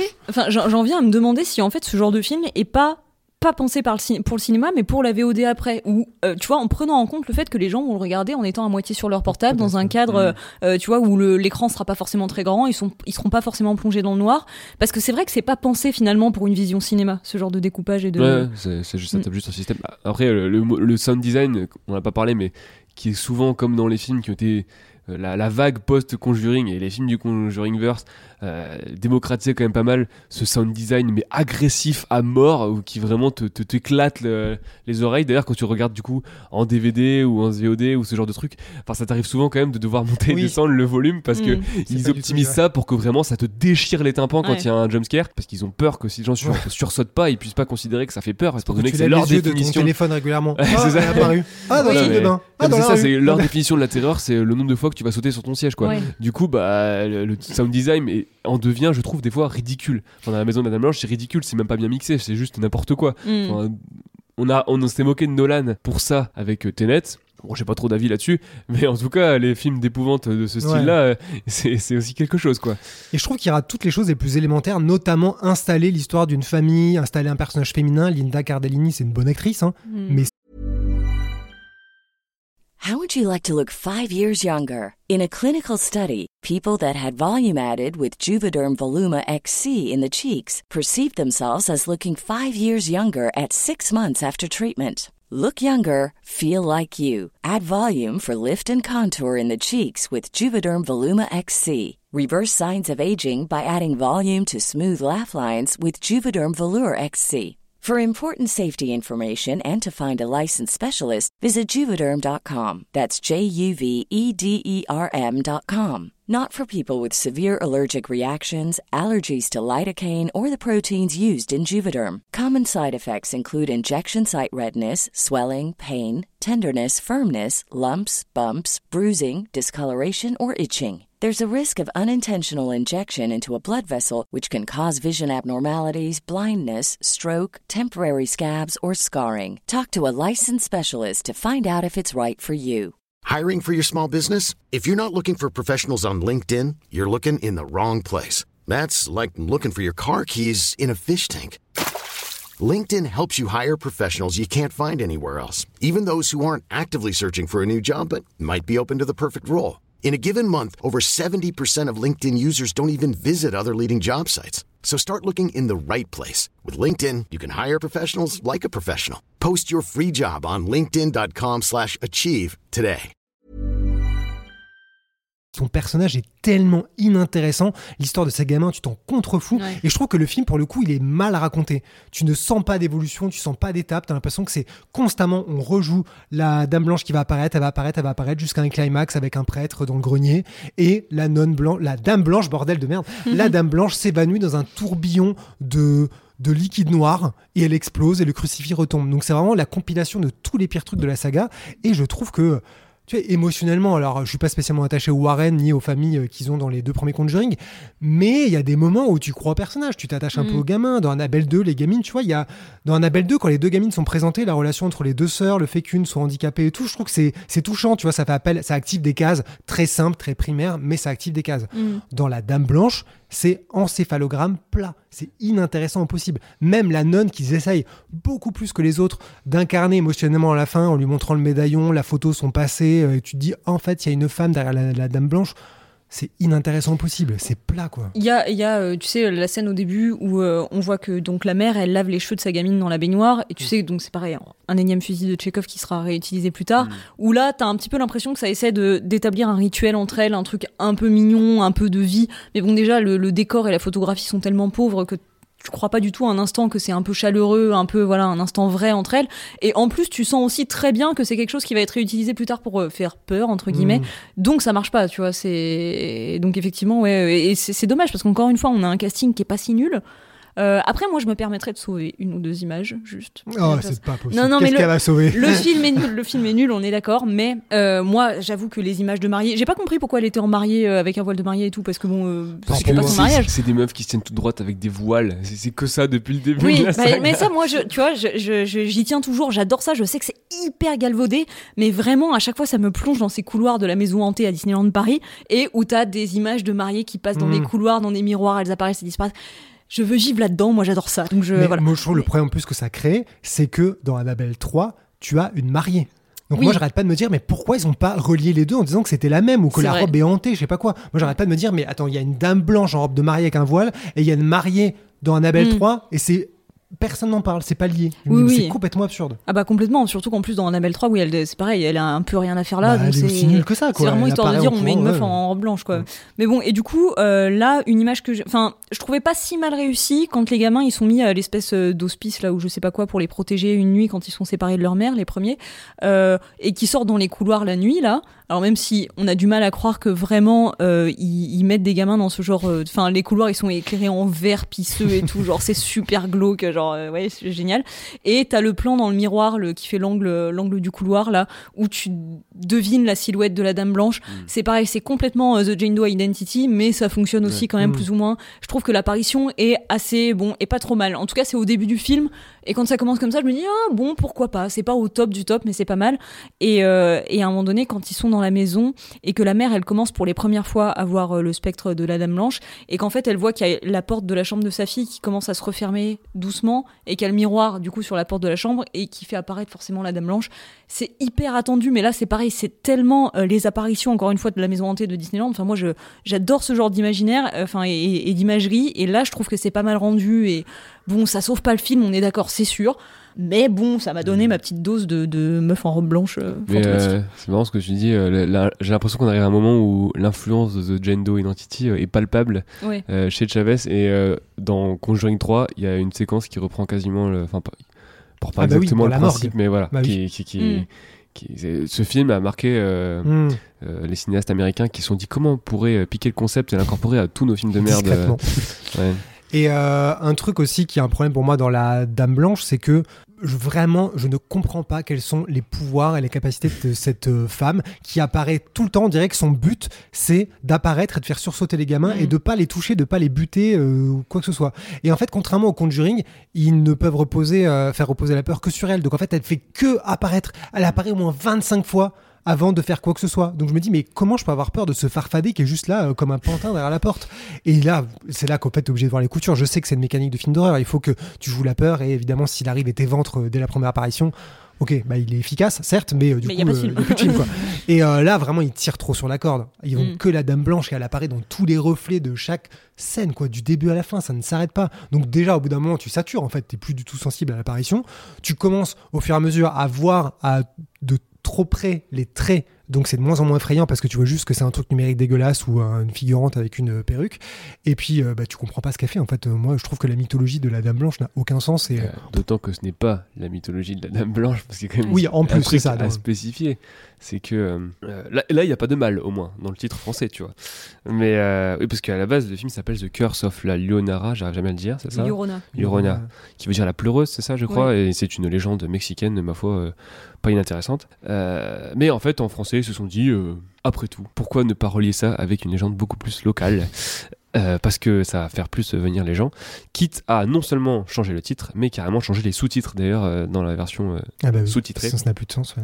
Ce qui prouve également que les démons du Conjuringverse sont absolument interchangeables, car ça pourrait être n'importe quoi d'autre, que ce serait la même chose. Voilà. Bon, passons à autre chose parce que quand même c'est inintéressant ce truc-là. Conjuring 3, je sais que donc Conjuring 3 qui est arrivé en 2021. Donc euh, il y a eu la Dame Blanche, on était en 2019. Après il y a eu Annabelle 3 en 2019, la même année. Donc la même année, deux films du Conjuringverse avec une femme en robe de mariée, voilà. Et en 2021, on arrive à Conjuring 3, le premier Conjuring qui n'est pas réalisé par James Wan. Alors globalement, c'est un film qui est considéré, il est sorti en pleine pandémie, donc ça a un peu abîmé sa carrière c'est- d'un point de vue business. C'est un peu un cas particulier. Il est sorti en SVD en même temps que la sortie cinéma, donc un score moindre, mais quand même pas dégueulasse vu les conditions. Euh, mais c'est un film qui est considéré comme un peu moins bien, voire beaucoup moins bien. Je sais que vous, vous l'aimez pas trop et vous êtes un peu aligné sur ce que les gens pensent de ce Wow. Conjuring, qui est vraiment moins intéressant, Ouais. Voire très mauvais, non voire Euh, très mauvais. Toi, tu trouves vraiment archi- Et pourquoi tu le trouves très mauvais? Moi, je trouve, c'est un peu. Attention, je tourne les, les nouvelles comparaisons hollywoodiennes de merde. C'est le Jurassic World 3 de la saga Conjuring. C'est-à-dire que les mecs te promettent un truc original. Enfin, on s'attaque à Monsieur Arne, je sais plus comment il s'appelle là, le gars euh, qui, euh, un cas avéré du premier mec de l'histoire euh, du droit américain qui a plaidé la possession démoniaque au tribunal. La promo te fait miroiter un film de procès, plus Ouais. ou moins. Et c'est vachement bien les films de procès. Et les euh, films ouais. de procès, on aime ça. non mais au moins, tu vois, c'est original. Là, le titre américain, c'est The Devil Made Me Do It. Je suis très nul en anglais, vous auriez Le compris. diable m'a forcé à le faire. Voilà, ce qui est l- ah, c'est l'annonce du film, c'est ce qui te promet, c'est-à-dire un truc fascinant qui est comment tu prouves juridiquement l'existence du diable et qui euh, encapsule toutes les thématiques qu'il y autour des Warren, de, euh, de ce qu'ils représentent pour le spectacle américain, de comment ils se sont fait débunker, comment ils ont répondu à ça, etc. Passionnant. Et franchement, je trouve que ça démarre pas si mal. Et à la moitié du film, ils font Ouais, non, mais en fait, ça devient un peu trop intéressant. ça vous dit, on retourne dans une maison nulle et on remet des jumpscares avec des portes qui claquent. Et voilà. Et il Ouais. laisse tomber le personnage. Il n'existe plus. Moi, je pense qu'il y a une raison, c'est que le procès dans la vraie vie, il l'a perdu, donc ça les arrangeait pas trop. Évidemment. Mais quand même, je sais pas à quel point tu peux avoir la flemme de raconter quoi que ce soit. D'autant que là, on n'est pas sur les spin-offs pourris où tout le monde sait que c'est plus ou moins de l'exploitation mercantile. Je veux dire, les Conjuring ont quand même, sont quand même relativement appréciés par. euh, Enfin, je veux dire, si- euh, dans les gens euh, qui, qui aiment beaucoup le cinéma d'épouvante, etc., en général, quand ils doivent en sauver dans la saga, c'est les Conjuring. Tout le monde Mm. aime James Wan, voilà. Pourquoi il a fallu qu'ils salopent ça comme ça, alors qu'il partait très bien et qu'en plus. Le film a des qualités, notamment à la photo, que je trouve plutôt belle Mm. euh, quelques références amusantes, mais pourquoi il a fallu qu'ils se qu'ils- qu'ils aillent se planter à ce point-là? C'est juste la désauce totale et ce qui pour moi euh, représente finalement le problème numéro, enfin un des problèmes de cette franchise qui est la bonne idée, pas exploitée, mais alors là poussée, euh, enfin c'est un peu comme Annabelle 3 quoi, c'est poussé à un niveau stratosphérique. D'ailleurs, je trouve ça drôle parce qu'à un moment, il parle avec l'avocate et elle rigole au nez en disant Non, mais euh, comment vous voulez qu'on prouve ça? Ça n'a jamais été prouvé. Et ils lui disent Bah, venez chez nous, euh, on passe une soirée, on vous montre notre pièce. Et en fait, je me suis dit Tiens, c'est marrant, ils vont le montrer. En fait, t'as une ellipse. Tu la retrouves Mm. après euh, dans la salle, euh, dans le tribunal. Et elle est genre, tu vois, sur, ils, la- ils la font surjouer. Genre, elle est traumatisée du truc de la veille. Donc, tu, tu te dis Ok, en fait, ils ont encapsulé là dans l'ellipse ce qui était censé être le sujet du film. Comment tu convaincs les gens? En fait, là, c'est genre, bah, évidemment, eh, tape sur l'épaule, tu sais que c'est vrai, pas besoin de te montrer. Exactement Bah, je crois que c'était le sujet du film en fait. ouais, ouais, non. Et moi, ce que je trouve terrible là-dedans, c'est effectivement ça. Pourtant, moi, euh, je- pour le coup, j'avais bien aimé euh, l'exorcisme d'Emily Rose, donc un des rares films d'exorcisme euh, que j'aime bien, et qui est tout, le- tout le principe, justement, c'est vraiment un film de procès avec, euh, bon, pour le coup, un montage alterné avec euh, le passé de la jeune femme euh, qui est morte et donc euh, de la mort de, enfin, dont la mort donne lieu à ce procès, euh, et où là, il s'agit plutôt de prouver l'existence de Dieu, enfin, et donc aussi du diable. Euh, et c'était, c'était plutôt bien fait. Pour moi, c'est un film vraiment pas mal, malgré tout. Et donc là, je m'attendais un peu à la même chose. euh, et pour le coup, le film de procès aurait vraiment été l'occasion de vraiment secouer un peu la saga et rafraîchir le truc et rap- rapporter plein de nouveautés. Et c'était important, je pense, parce que encore une fois, là, c'est tiré d'une histoire vraie, donc comme les précédents, vous allez me dire. Mais là, encore une fois, il y a un mec qui est mort, quoi. Il y a un mec qui s'est fait assassiner par, euh, par le type qui, qui, est jugé. Et, euh, et ce type a effectivement perdu son procès. Et donc, il a vraise- vraisemblablement assassiné ce type sur une pauvre histoire de jalousie à la con. Et, et là, on est en train d'essayer de le sauver en disant, oh, mais non, le pauvre, il était possédé. Et comme le film prend complètement parti et ne laisse pas place à l'interprétation, le message du film, c'est qu'effectivement, le mec était possédé et que c'est vraiment pas sa faute s'il a tué le gars. Enfin, En plus, c'est intéressant parce qu'au départ, James Wan, après euh, Conjuring 2, avait teasé quand on lui posait des questions qu'est-ce que pourrait être Conjuring 3 Il avait dit pourquoi pas un film de loup-garou? Parce que les Warren ont été confrontés à un moment à une histoire de loup-garou. euh, Oui. et moi, je me souviens à l'époque, on disait tous Ok, c'est un film de loup-garou, trop bien, ils vont renouveler, j'en peux plus des, des gens qui Mm. euh, sont secoués sur leur rocking chair là. Et au final, ils ont fait un film qui euh, prend un peu le contre-pied de ça. Et alors, moi, pour le coup, je suis, je suis d'accord sur le fait que le film de procès aurait été intéressant. Néanmoins, j'aime plutôt bien la dernière partie du film, le fait de déplacer en fait de, il voulait pas refaire une maison hantée. Et merci, Dieu merci, comme diraient euh, les Warren. Mais ce que je trouve intéressant, c'est que c'est qu'en fait euh, le démon n'est plus un truc qui frappe au hasard d'une maison qui tombe sur une famille, un peu comme euh, le, le je sais pas le, le coup près du destin de merde, il fallait pas emménager là. Là, c'est quelqu'un de malveillant, une sataniste qui se dit ok, je veux être pote avec un démon, du coup je vais faire un rituel avec trois personnes à tuer, euh, chacun qui doit correspondre à une, à, à une sorte de je sais pas de case différente. Et je trouve ça assez amusant dans la dernière partie quand tu te rends compte de, de cette figure. Mais d'ailleurs, ça te fait pas peur, Judith, cette femme qui se tient immobile au bout d'un couloir de, pendant deux ou trois plans. Tu devrais adorer. là. non, parce qu'on sent que c'est une vraie meuf. C'est. enfin, Ok. C'est un peu Elle a sexiste. pas de, de châle, elle a pas de voile. de, de châle. oui. Mais je trouve qu'il y a pas mal de scènes dans la dernière partie qui sont amusantes. Notamment quand il se retrouve dans le dédale pour aller à Mm. son hôtel qu'il faut absolument détruire. Il y a un moment, il rejoue effectivement le Annabelle 1 où euh, lui, il descend dans les souterrains pour retrouver Lorraine et il voit Lorraine courir dans le couloir. Il y a des douches de lumière et en fait, en passant dans l'obscurité, tu te rends compte que c'était une hallucination et que c'est la sataniste qui arrive et lui pouffe une poudre des enfers au nez. Et il y a un moment où euh, la sataniste essaye d'étrangler Lorraine et comme ils ont une connexion un peu chelou, en fait, tu vois euh, le, le regard de l'autre, donc elle se voit quasiment être tuée en direct Mm. avec les mains de l'autre. Et je crois qu'il y a une scène dans Strange Days de Catherine Bigelow qui joue pas mal là-dessus, non? Il Ah donne oui. le casque de la personne, ça m'a fait penser à ça. Mais c'est beaucoup plus clos que dans euh, Strange Oui, Days. coup. Puis- Strange Days est mieux que Conjuring 3. Je crois qu'on peut le dire. C'est le Hot message à take. retenir. Et globalement, ce que j'aime bien, c'est que, en fait, moi, le seul truc qui, euh, que je trouve rafraîchissant, c'est que il sort de la maison hantée. Donc, le côté un peu film d'enquête m'amuse un peu. Et surtout, bah, il y a des décors en extérieur. Tu passes un peu en forêt. Il y a, tu sais, la visite des maisons. euh, Du Mm. coup, il passe dans une maison. Tu te dis, est-ce que c'est lui, le, le mec, le père de la sataniste, l'ancien prêtre, qui est l'ennemi? Ils y reviennent. Il y a des trucs, ça donne un peu d'oxygène à ce truc qui tourne en rond parce que tu peux pas filmer un couloir euh, 45 fois et des escaliers 45 fois et attendre qu'on tremble comme la première fois. Ouais, mais c'est le même problème. Enfin, encore une fois, euh, sur le papier, euh, sataniste, euh, ouais, mais non en fait. Enfin, c'est la même chose que d'habitude, euh, juste euh, elle est sataniste. Enfin, franchement, euh, ça change pas grand chose. Bah, et alors moi je suis, je suis d'accord, tu vois qu'il y, a- il y a deux trois trucs comme ça qui sont à retenir, mais euh, et notamment euh, la performance de John Nobles qu'on voit très très peu, mais donc qui joue le père du coup de, de la sataniste, qui, qui qui est un petit peu trop bien pour son rôle et pour le peu qu'on le voit et voilà, donc c'est un peu dommage, mais bref ça donne toujours un petit côté un peu quali. Euh, par contre moi je suis 100% allergique aux flashbacks de manière générale dans le cinéma, à part quelques exceptions. Euh, là vraiment les flashbacks de eux jeunes qui s'aiment et qui s'embrassent dans le kiosque. Oh là là, moi c'est vraiment le truc je dis c'est bon, j'arrête là, j'arrête Ouais. d'acheter, je stop. Mais tu fais pas comme tu disais dans le- les autres films tout à l'heure, euh, tu fais non, non, non, je vois plus, j'entends plus. Euh, oui. non, les flashbacks, j'avoue que c'est vraiment mon combat. euh, Et ouais. c'est d'autant plus nul que c'est un énorme mensonge. Est-ce qu'on pourrait pas embrayer sur euh, Oui, oui, Warren l'histoire des qui sont, Warren. les, qui sont les Warren Raconte-nous, Mathieu. mais Raconte-nous, Père. Castor, qui sont les Warren? En fait, moi j'ai un problème aussi à la saga à partir du 2 pour une raison très précise. C'est qu'à part, en fait, c'est juste après le 1 que les gens qui ont fait ce film savaient qu'il y avait un truc qui allait pas. Enfin, qui le savaient vraiment. Bon, je vais pas revenir sur le debunk de euh, leurs affaires. Je pense qu'il y a déjà 300 podcasts Oui. spécialisés dans l'histoire qui doivent en parler euh, très clairement. Euh, mais bon, à Amityville, etc., mais évidemment que c'est pas vrai et que ça a été prouvé. Quoi Mais- Je pense que c'est un démon qui fait parler Mathieu là. Oui, juste je pour se pense. couvrir. Crois en Dieu, Mathieu. Euh, désolé Judith.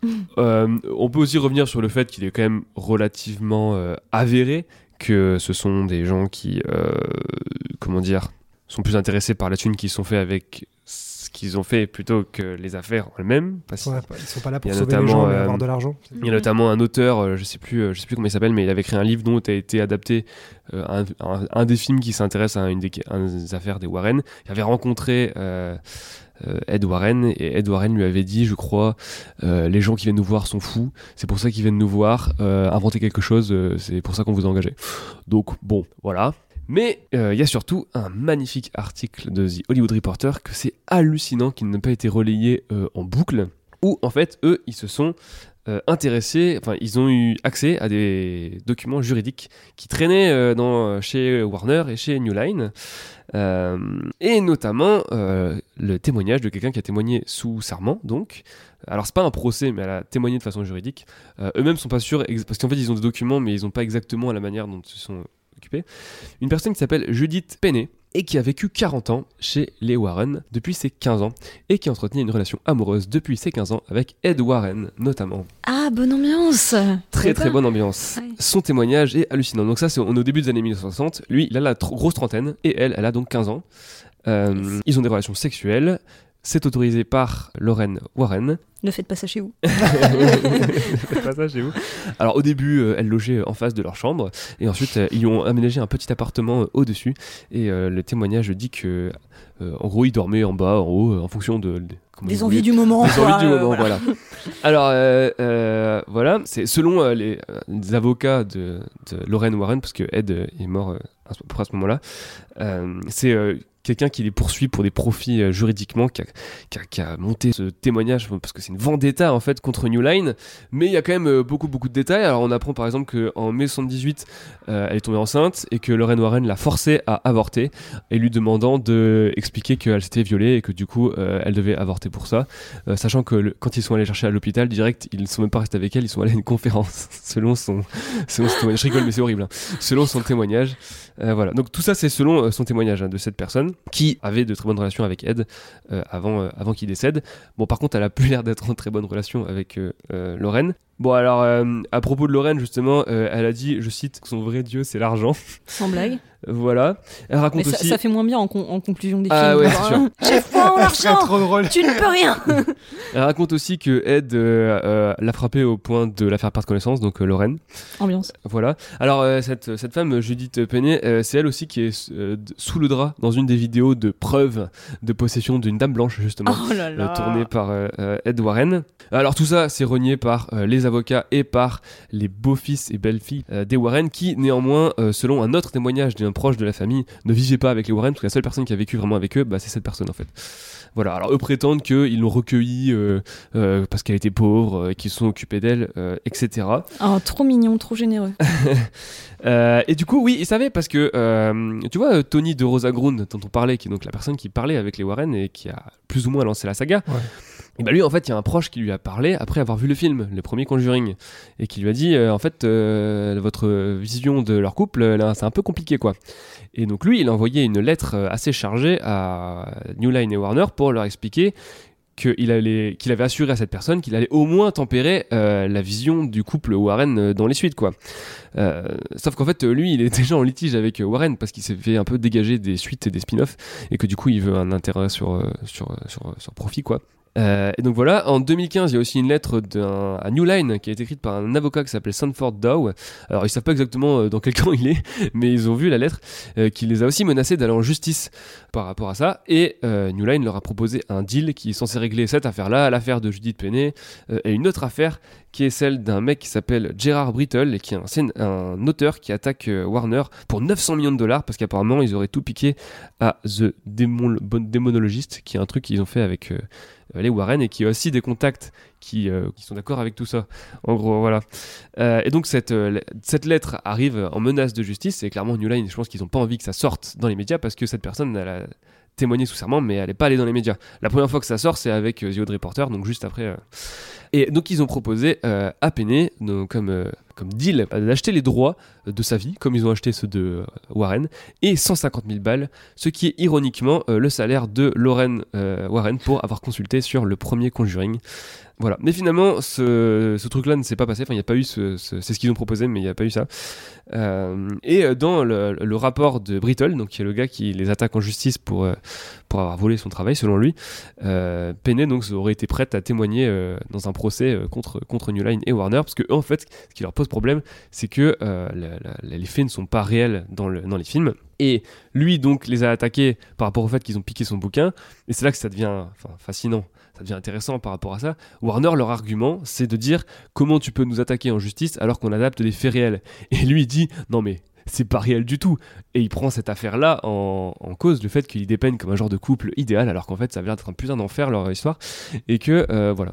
Donc, moi j'ai un problème à partir du 2 parce que euh, dans les destinataires des mails qui ont été envoyés à ces gens, il y a à peu près toute la prod de Warner et du New Line qui ont bien vu le chèque que leur avait fait euh, premier Conjuring et qui ont décidé de continuer quand même. Et la façon dont ils dépeignent les Warren dans le 2 et surtout dans le 3 devient un peu gerbante, je trouve, à partir de là. Ah ouais, de ouf. Il est là le vrai film d'horreur en fait. Ouais, carrément. Parce que c'est vrai que Oh dans le là. 3, du coup, ils mettent vraiment en avant leur. euh, depuis le début, Lorraine dit euh, c'est Dieu qui nous a réunis, on a une mission. Dans le troisième, lui, il est mena- enfin, il a, il a un problème cardiaque à cause d'un démon. Du coup, pendant tout le film, elle essaie de le protéger. C'est vraiment leur amour et les flashbacks de leur rencontre. Ils jouent vraiment la corde sensible, ils tirent dessus. Mm.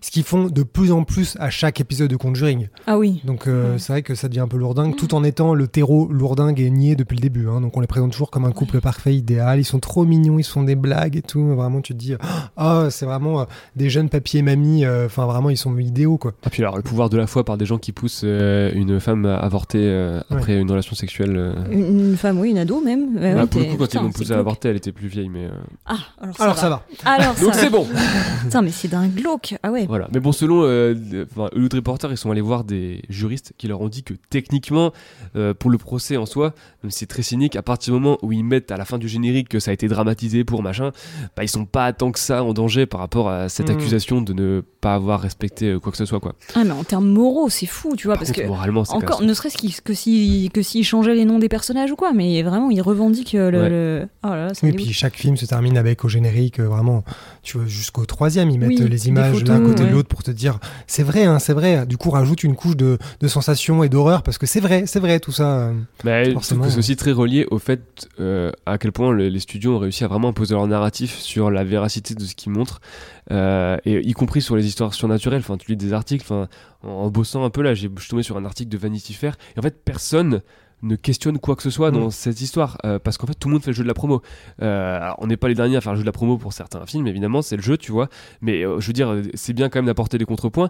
Et là je lis des articles du genre là ils parlent de cette histoire de loup-garou et ils disent à la fin de l'article ah oui il y aurait des vidéos qui auraient été faites mais on n'allait pas les voir parce que ça fait trop peur bah enfin je veux dire quand t'écris dans la presse c'est comme enfin ok que c'est fun le côté surnaturel et tout mais si tu parles d'une vraie affaire et pas du film parce que je vais parler du film en croyant ce qui s'y passe enfin je veux dire ça fait partie du jeu mais à partir du moment où ton article c'est les vraies affaires des Warren Mm. c'est quand même intéressant d'aller voir à quel moment il y a un problème dans l'histoire en fait Bah oui. parce que je sais pas c'est un sujet non? Genre c'est la Oui. fiction c'est voilà Et je trouve qu'ils ont un peu, euh, ils ont un peu euh, pipé les dés dès le début en mettant Lorraine Warren dans la promo. T'as vraiment des interviews croisées, James Wan, Lorraine Warren, Mm. euh, Vera Farmiga, Lorraine Warren, et à chaque fois c'est vraiment la petite mamie trop gentille. Euh, ah, j'ai passé des, des semaines, des jours avec elle. Du coup, on a pu euh, vraiment s'impliquer, voir la réalité. On a pu parler avec elle, et du coup, elle, elle donne son avis. T'as vraiment une interview où Vera Farmiga et elle, à la fin, ça finit genre, euh, ah oui, euh, yeah, my dear, my dear. Genre, elles sont trop mignonnes Mm. l'une avec l'autre. Elles sont toutes gentilles. On dirait qu'elles sont en train de prier après euh, chaque interview.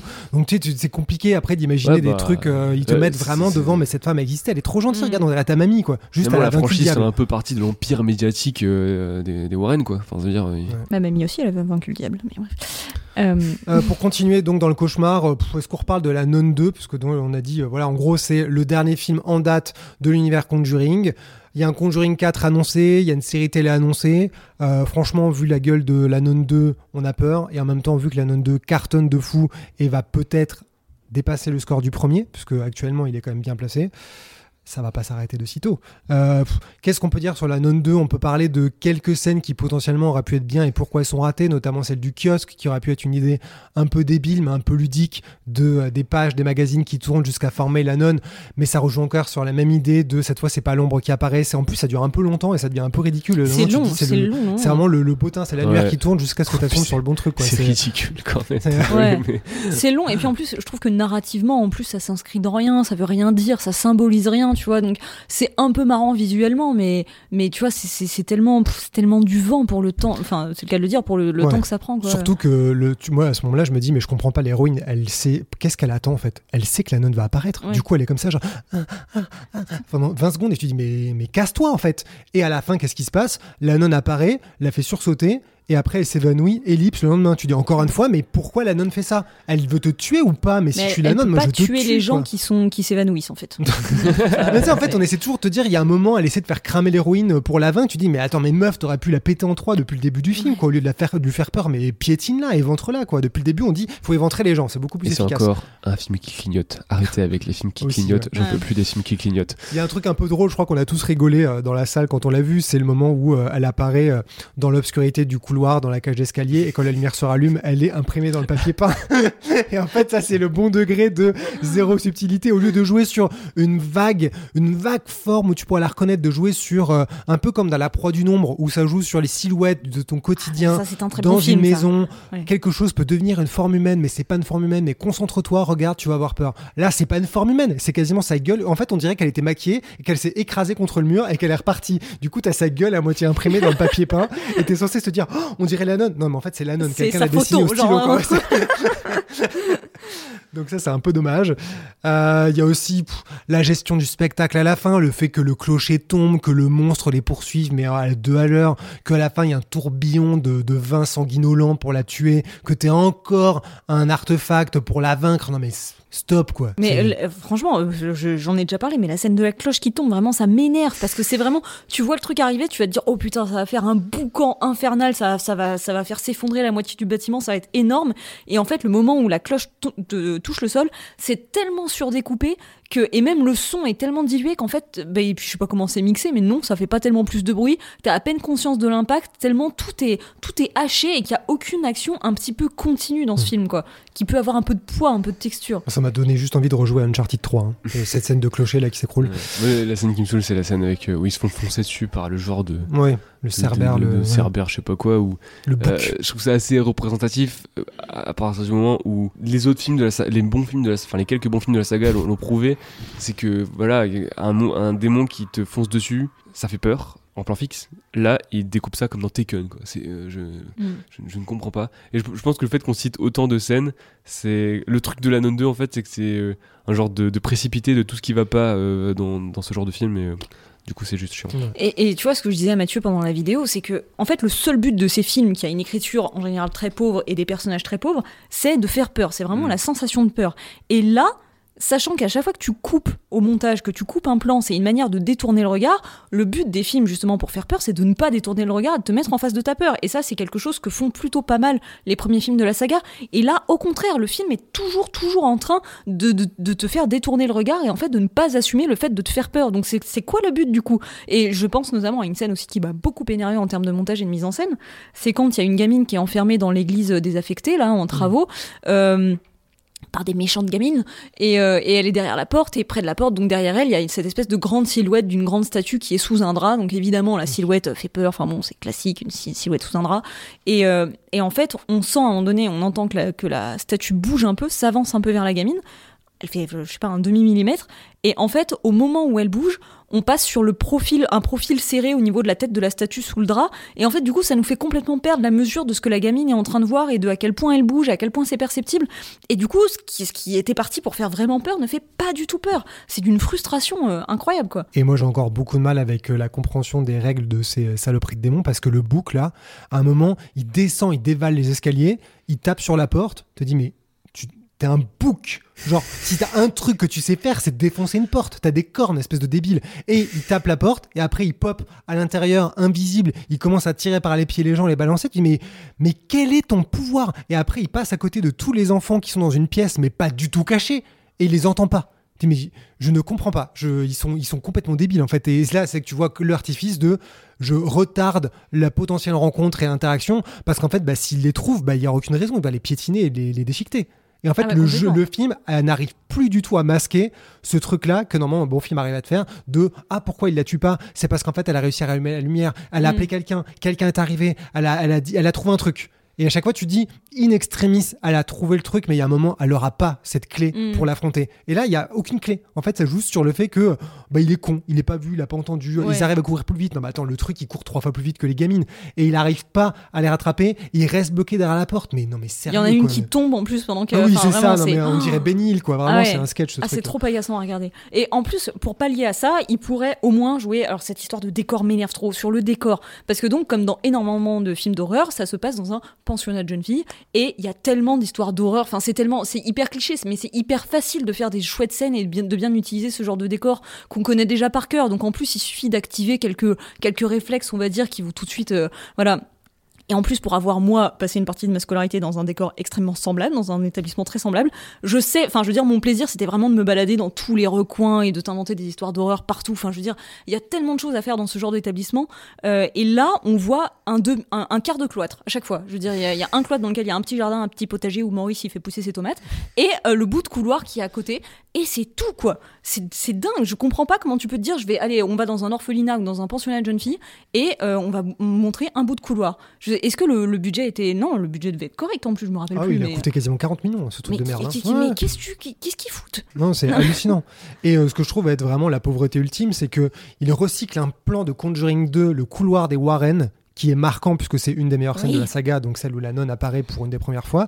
Et la scène post-générique, c'est les Warren qui décrochent le téléphone. Genre, mais dans quel monde le teasing, c'est les Warren qui décrochent le téléphone en disant Oui, mon père. Oh, d'accord, fin. Mais what? Mais c'est même pas une scène d'intro, c'est un bout de scène, ça me raconte rien. Je suis censé être stimulé par quoi quoi? Ils répondent au téléphone et il y a quelqu'un qui. bah, je m'en fous quoi. C'est vraiment histoire d'avoir montré leur tête Ah, à l'écran, quoi. Mais c'est. quoi, non, mais- C'est peut-être que plus qui disait que cette scène a été recyclée, Bah, c'est. j'ai- en fait, euh, j'ai vu ça dans un article, mais la source c'était un tweet qui était supprimé. Du coup, Ah. euh, je peux pas l'affirmer, mais euh, ce- cet article en question disait que, euh, que euh, en fait, c'était probablement une scène coupée euh, de la fin de Conjuring 3 qu'ils ont retirée au, au, au bénéfice du bisou.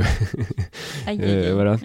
Bon, ça Enfin. pourrait être n'importe quel film, hein, ils font que décrocher un téléphone, j'ai envie de te Et- dire. Oui, non, mais c'est ça. Il y a même pas un truc qui les relie. Il y a rien qui est censé me dire, ok, c'est la suite de cette histoire. Ils vont rappeler un truc. Mais Bah c'est si, quoi le c'est- rap? c'est c'est pour faire le lien avec. euh, je pense que c'est parce que du coup, c'est le prêtre qui les appelle pour exorciser Oui, Maurice. Ah, God, au premier Oui. Conjuring. et le- Oui, parce que ça aussi, du coup, c'est moi qui me suis occupé de la news sur la scène post-générique. hein. donc euh, j'ai vu hein, cette- ce bordel narratif absolu. Euh, le Maurice, là, il, il, il était il s'est fait posséder dans le 1. Il est resté possédé, là il se fait déposséder dans le 2, mais au début de Conjuring 1, on te montre bien qu'il s'est fait euh, euh, re-exorciser, donc il s'est fait reposséder, mais est-ce qu'il est encore possédé ou est-ce qu'il s'est fait reposséder? Est-ce que ce mec n'a juste pas de bol dans la vie parce qu'il Mm. va finir par euh, euh, éclater le bras de sa femme et se suicider? Euh, Et en plus, tu vois c'est que tout ça, l'exorcisme raté, euh, arrive alors qu'il est beaucoup plus âgé. Donc c'est-à-dire qu'il a passé Bah, des années et des pas le même années. acteur, euh, ouais. Mm. Donc ouais, c'est c'est fascinant. Euh, en tout cas, ça pose quand même des questions sur euh, ce bordel. Donc on est sur 9 films en 10 ans. Le dernier en date, c'est donc La Nonne 2, fantastique en 2023. Euh, quel est l'état de cette saga? Qu'est-ce qu'on peut... Alors on voit qu'artistiquement ça commence à se casser la gueule, mais moi je me pose la question de qui pilote la saga Conjuring aujourd'hui? À l'origine, c'était globalement James Wan d'un point de vue artistique, soit Ouais. en réalisateur. Parfois, il était au- crédité pour les Au tout, idées. tout début, il y avait Tony de Rosengrund là avant qui. Ouais, mais je crois qu'il a vite été dégagé lui en. Bah, du euh. coup, on sait- ouais, c'est ça. Ouais. À partir du moment où ils ont commencé à faire des spin-offs, je sais pas comment ça s'est passé, mais en tout cas, c'est pour ça qu'ils les poursuivent en justice. hein, Mm. donc, euh, Du coup, il y avait James Wan et Peter Safran qui étaient pour le côté euh, tous les deux producteurs avec leur boîte de prod à chacun, euh, du côté avec Warner Bros derrière, et euh, James Wan qui était donc là parfois pour les reshoots comme la nonne, qui donnait des idées, genre fait apparaître la nonne sur une photo, tu vois, c'est génial, lol. Et Peter Safran. Maintenant, où est-ce qu'ils en sont bah, James Wan, il est quand même bien occupé euh, chez Warner. Bon, il est en Après, train de ça reste Atomic Monsters qui produit, je crois, euh, Ouais. la Non 2. Après, à son, il, je crois qu'il est pas, il a pas de crédit officiel de producteur, il me Ah semble. si, si, il est Ah, si crédité, ouais. Ah ouais. Ah non, non, pas dans, pas dans la nonne 2. Bah, en tout Ah cas, ouais moi, il me semblait Non. pas l'avoir vu hein, sur l'affiche. il y a- y eu des photos de- tous les trucs, quoi. Il y a eu des photos de lui sur le tournage et voilà, il est passé faire coucou et tout, mais je crois pas vraiment Ah, qu'il apparaisse. Après, c'est euh, produit par sa boîte de prod, donc Oui, mais qui techniquement, sont c'est déjà un une sorte producteur. de mais désengagement, quoi. Effectivement, c'est sûr qu'il est plus euh, en haut de l'affiche comme il était. euh, Mm. Il a pas aidé au de la nonne de la... Et euh, bah, Peter Safran, maintenant, il est euh, coprésident de DC Film avec euh, James Gunn. Donc, a priori, il a du pain sur la planche. ouais, Peut-être que dans prochaines 4 ans, il va se retrouver encore à chômage. donc, Non, mais toujours est-il que c'est intéressant de se dire aujourd'hui qui, artistiquement, qui est le Kevin Feige, qui est vraiment la personne un peu la tête pensante parce qu'il y a quand même un univers organisé.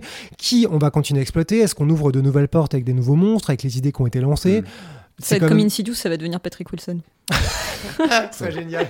J'espère pas. Non, mais tu vois, Insidious, le truc, ils l'ont laissé un peu pourrir avec un peu tout n'importe quoi. Mm. Euh, James Wan qui clairement avait d'autres choses à faire, genre Conjuring.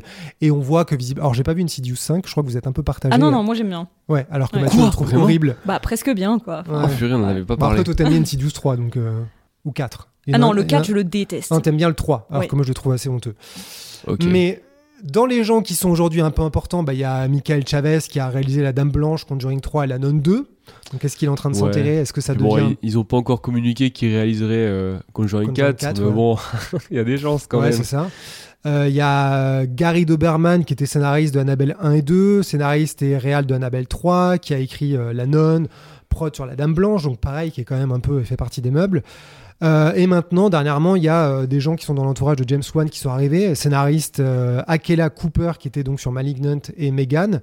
Euh, et euh, David Leslie Johnson McGold... McGoldrick, bordel. Il est possédé. Ouais. Et Sinon, c'est une incantation. euh. qui était co-scénariste sur Aquaman et qui était sur Conjuring 3. Donc on sent que ça reste un peu quand même dans le cercle rapproché de James Wan, même s'il n'y a plus James Wan. Toujours est-il que oui, euh, je ne sais pas, si Michael Chavez réalise Conjuring 4, est-ce que du coup ça veut dire qu'il prend un peu le pilotage de la saga pour le pire et pour le pire? En tout cas, c'est pas très clair jusque-là. Euh, Qu'est-ce qu'on sait de Conjuring 4 et la série? Jusque-là, on ne sait pas grand-chose, il me semble. Les Conjuring 4, on a les scénars, je crois, et je crois que c'est les mêmes que ceux du 3. Donc euh, autant te dire que là. On, sait, on sait que ça va s'appeler. Enfin, a priori, le titre jusqu'ici, c'est Conjuring 4 Last Rites, On espère que c'est la fin. ouais. et que ça devrait comme- être le dernier, a priori. Ouais. Donc est-ce que ça veut dire que est-ce qu'ils peuvent se permettre de boucler l'histoire des Warren pour continuer la saga Après, sans les, les, les deux spin-offs sont personnages? toujours, euh, sont, sont toujours sortis très très bien dans la saga Conjuring. hein, Ouais, mais euh, du coup, est-ce que tu continues la saga sans faire de Conjuring et juste avec des spin-offs? Je sais euh, pas, mais là, vu, le- vu comment ils ont intriqué euh, les histoires de Conjuring et de la nonne, ça prouve qu'ils essayent non plus de faire une saga principale et plein de spin-offs, mais un genre de gigantesque magma, euh, un peu comme attendu, euh, toujours le modèle, euh, le modèle Marvel de toute façon. Hmm. Et je me demande d'ailleurs, ils ont pas, ils ont pas euh, projeté de faire un film entièrement dédié à, à Amityville. Du coup, c'est que dans l'intro du 2. Ouais, je Qui est vachement bien. Je trouve que cette séquence est Ouais, vachement bien, je trouve. Mais cool, ouais. euh, ouais. Je vais même pas me souvenir de ce qu'il y a dedans. Bah c'est, euh, tu sais, euh, Lorraine qui imagine qu'elle est dans la peau de, de, de Ronald DeFeo là, qui Ah assassine sa, farine, Mm. euh, sa, farine, Oui, sa famille. Non mais en plus séquence qui je trouve fait, enfin pour l'avoir revu, je me suis dit tiens, en fait il refait Insidious parce que Insidious, on a dit. Wow. Ah oui, parce qu'elle est un peu dans le lointain. Bah là. ouais, puis tu sais c'est éclairé un peu bleu, Ouais. enfin c'est un peu la Mm. même idée quoi. Et euh, pour la série qui a été annoncée sur HBO Max, enfin, je crois qu'il s'appelle juste Max maintenant, histoire de que ce soit vraiment très clair, Mm. annoncée début 2023. euh, Bon, clairement, là, on est sur une logique de remplir le Ouais. catalogue. Je crois en- euh, en 2021, je crois, euh, je sais plus c'est Safran ou je sais pas quel prod qui avait dit que il cherchait dans tous les cas à investir la télévision à un moment. Mais de toute façon, à l'origine, quand le truc a été lancé avec le producteur dont j'ai oublié le nom, là, euh, le tout, des- le tout premier qui a lancé le projet avec Ed Warren, il voulait faire une série et il y a eu un contentieux juridique Mm. entre la Warner et lui parce que lui voulait utiliser le mot Conjuring, le titre Conjuring qui avait été choisi par la Warner pour faire une série parce qu'il avait les droits TV. Et il y a eu un peu une guerre euh, judiciaire parce que la Warner a dit bah maintenant c'est notre nom donc tu vas pas en bénéficier, Mm. euh, espèce de bâtard. donc euh, dix ans après, ils font une série qui serait officiellement connectée, qui décrivent comme plutôt un drame dans le même univers. Enfin, il y a tout le bullshit du vague. C'est dans le même univers, tu sais pas qui est Mm. dedans, de quoi ça va parler. Il y aura juste le mot Conjuring et voilà, bon courage. Et euh, bon, bah ça on sait pas trop quand, ni comment, ni avec qui. En tout cas, c'est les prochaines étapes, ce qui est quand même pas très excitant de se dire qu'ils vont décliner ça en série. Non. Surtout que, bon, bon, on verra, hein, peut-être que Conjuring 4 sera génial.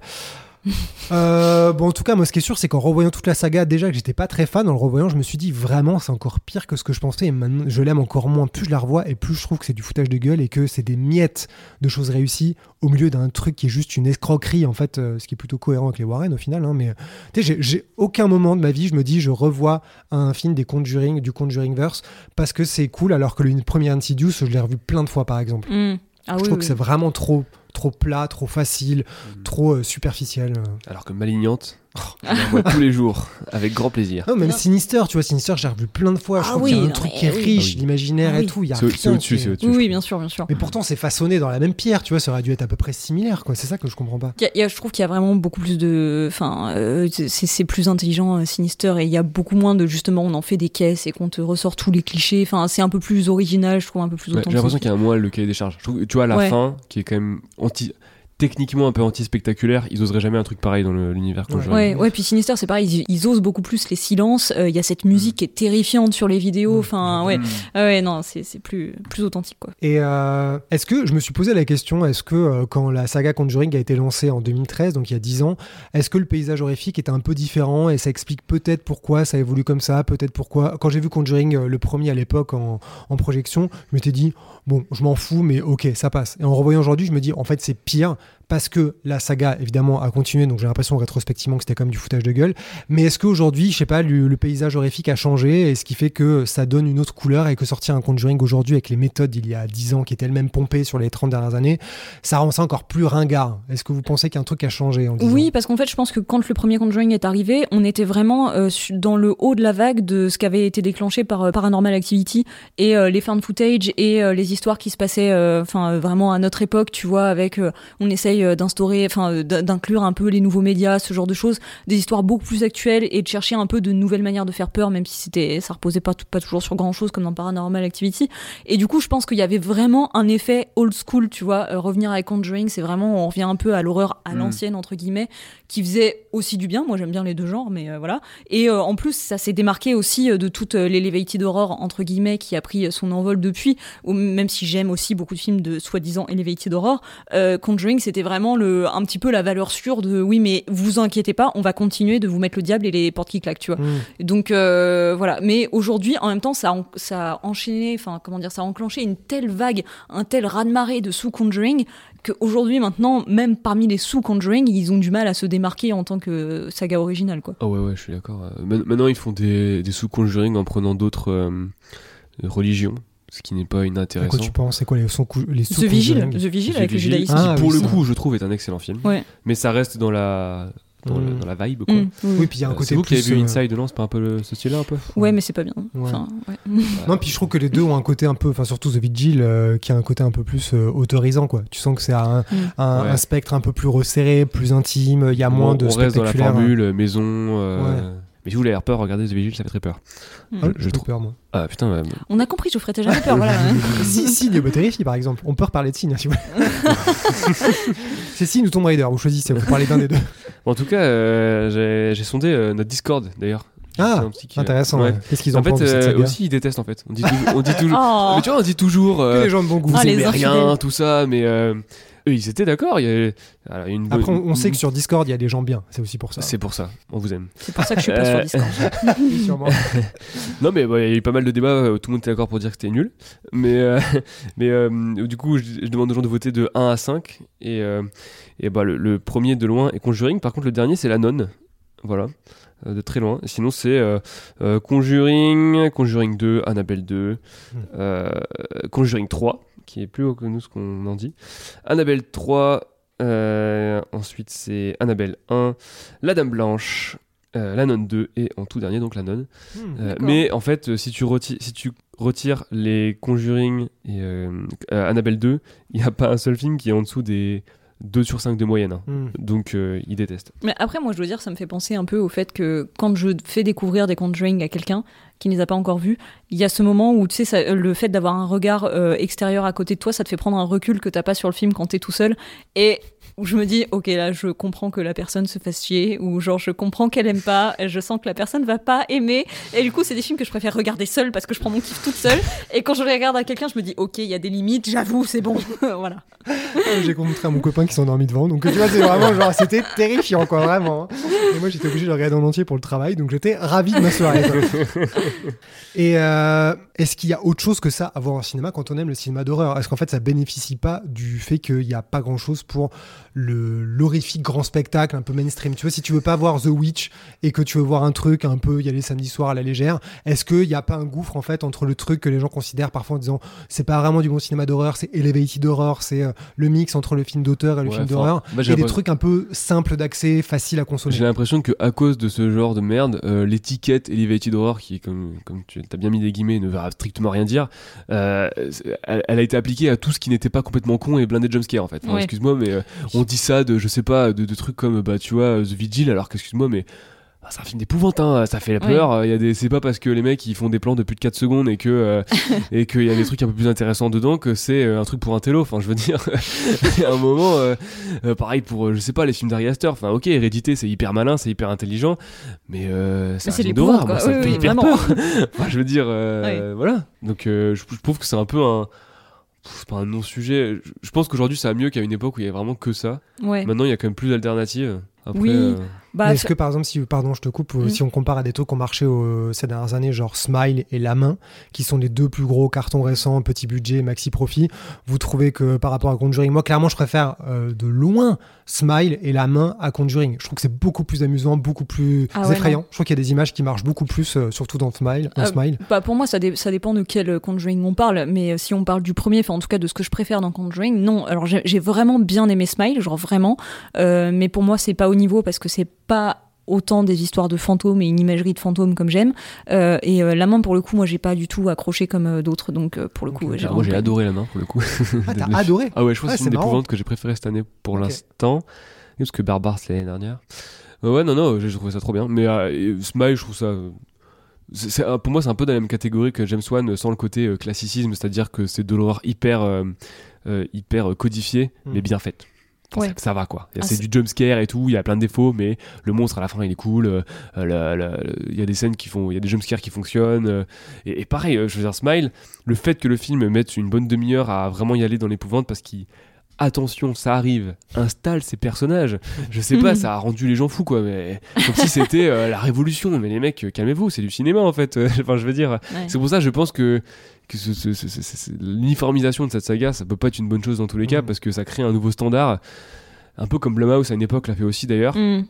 qui est pas vraiment euh, sain pour euh, cet écosystème. Oui, bah c'est vrai que moi que je, m'en suis bien aperçu hein, quand euh, j'essaye de défendre les films auprès de vous et pour, pour vous faire comprendre ce que j'aime dedans. C'est vrai se moque de toi. Non mais c'est vrai que je passe ma vie à dire c'est moins pire que ou c'est pas le pire et tout voilà parce qu'encore une fois il y a des images que j'aime sincèrement dedans mais c'est vrai que bon euh, on devrait quand même être capable d'apprécier le, le, cinéma et ces films là autrement que à base de c'est moins pire mm. que quoi. Et moi le truc que je trouve dommage et qui pour le coup me me, coupe toute, euh, toute excitation possible pour la suite, c'est le symptôme Mission Impossible de prendre toujours les mêmes personnes, même réels pour faire les films. Je trouve ça tellement dommage de pas imaginer, de, qu'ils imaginent pas qui sont les gens qui ont fait des petits films d'horreur, des courts métrages ou des longs. On les prend sur notre saga, ils vont apporter un truc, ils ont que ce soit quelqu'un qui a fait Smile ou La Main, tu prends les mm. deux mecs qui ont fait euh, La Main et tu dis ben voilà, on les fout sur Conjuring 4 et voilà, tu te dis la logique de Masters of Horror. Vraiment, on prend des gens qui sont en train d'émerger, mm. un peu comme Guillermo, del Toro quand il fait sa série sur Netflix euh, qui s'appelle comment? J'ai oublié. Cabinet, le cabinet, cabinet curiosité. Tu te dis, voilà, je, sous mon parapluie de, de, de, puissance, James Wan, Warner, peu importe, tu prends des jeunes artistes et tu te dis, voilà, ils vont apporter un truc. Pour les broyer. Ah.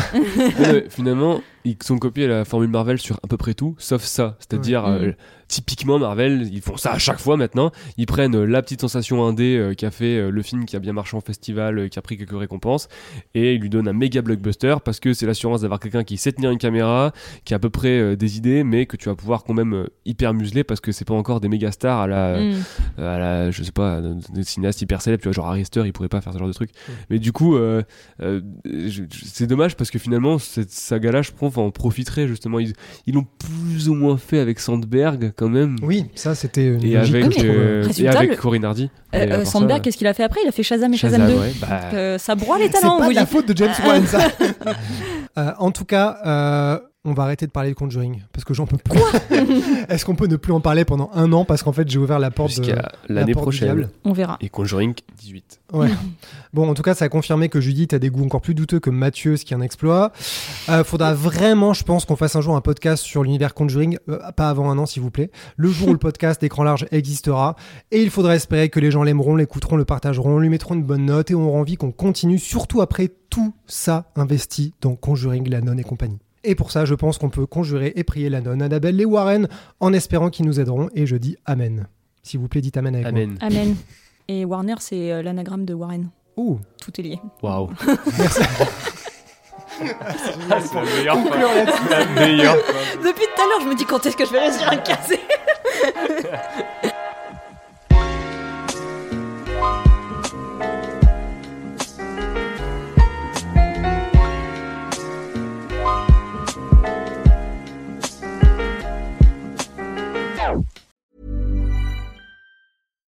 Why don't more infant formula companies use organic, grass fed whole milk instead of skim? Why don't more infant formula companies use the latest breast milk science? Why don't more infant formula companies run their own clinical trials? Why don't more infant formula companies use more of the proteins found in breast milk? Why don't more infant formula companies have their own factories instead of outsourcing their manufacturing? We wondered the same thing. So we made ByHeart, a better formula for formula. Learn more at byheart.com. Hi, I'm Daniel, founder of Pretty Litter. Cats and cat owners deserve better than any old fashioned litter. That's why I teamed up with scientists and veterinarians to create Pretty Litter.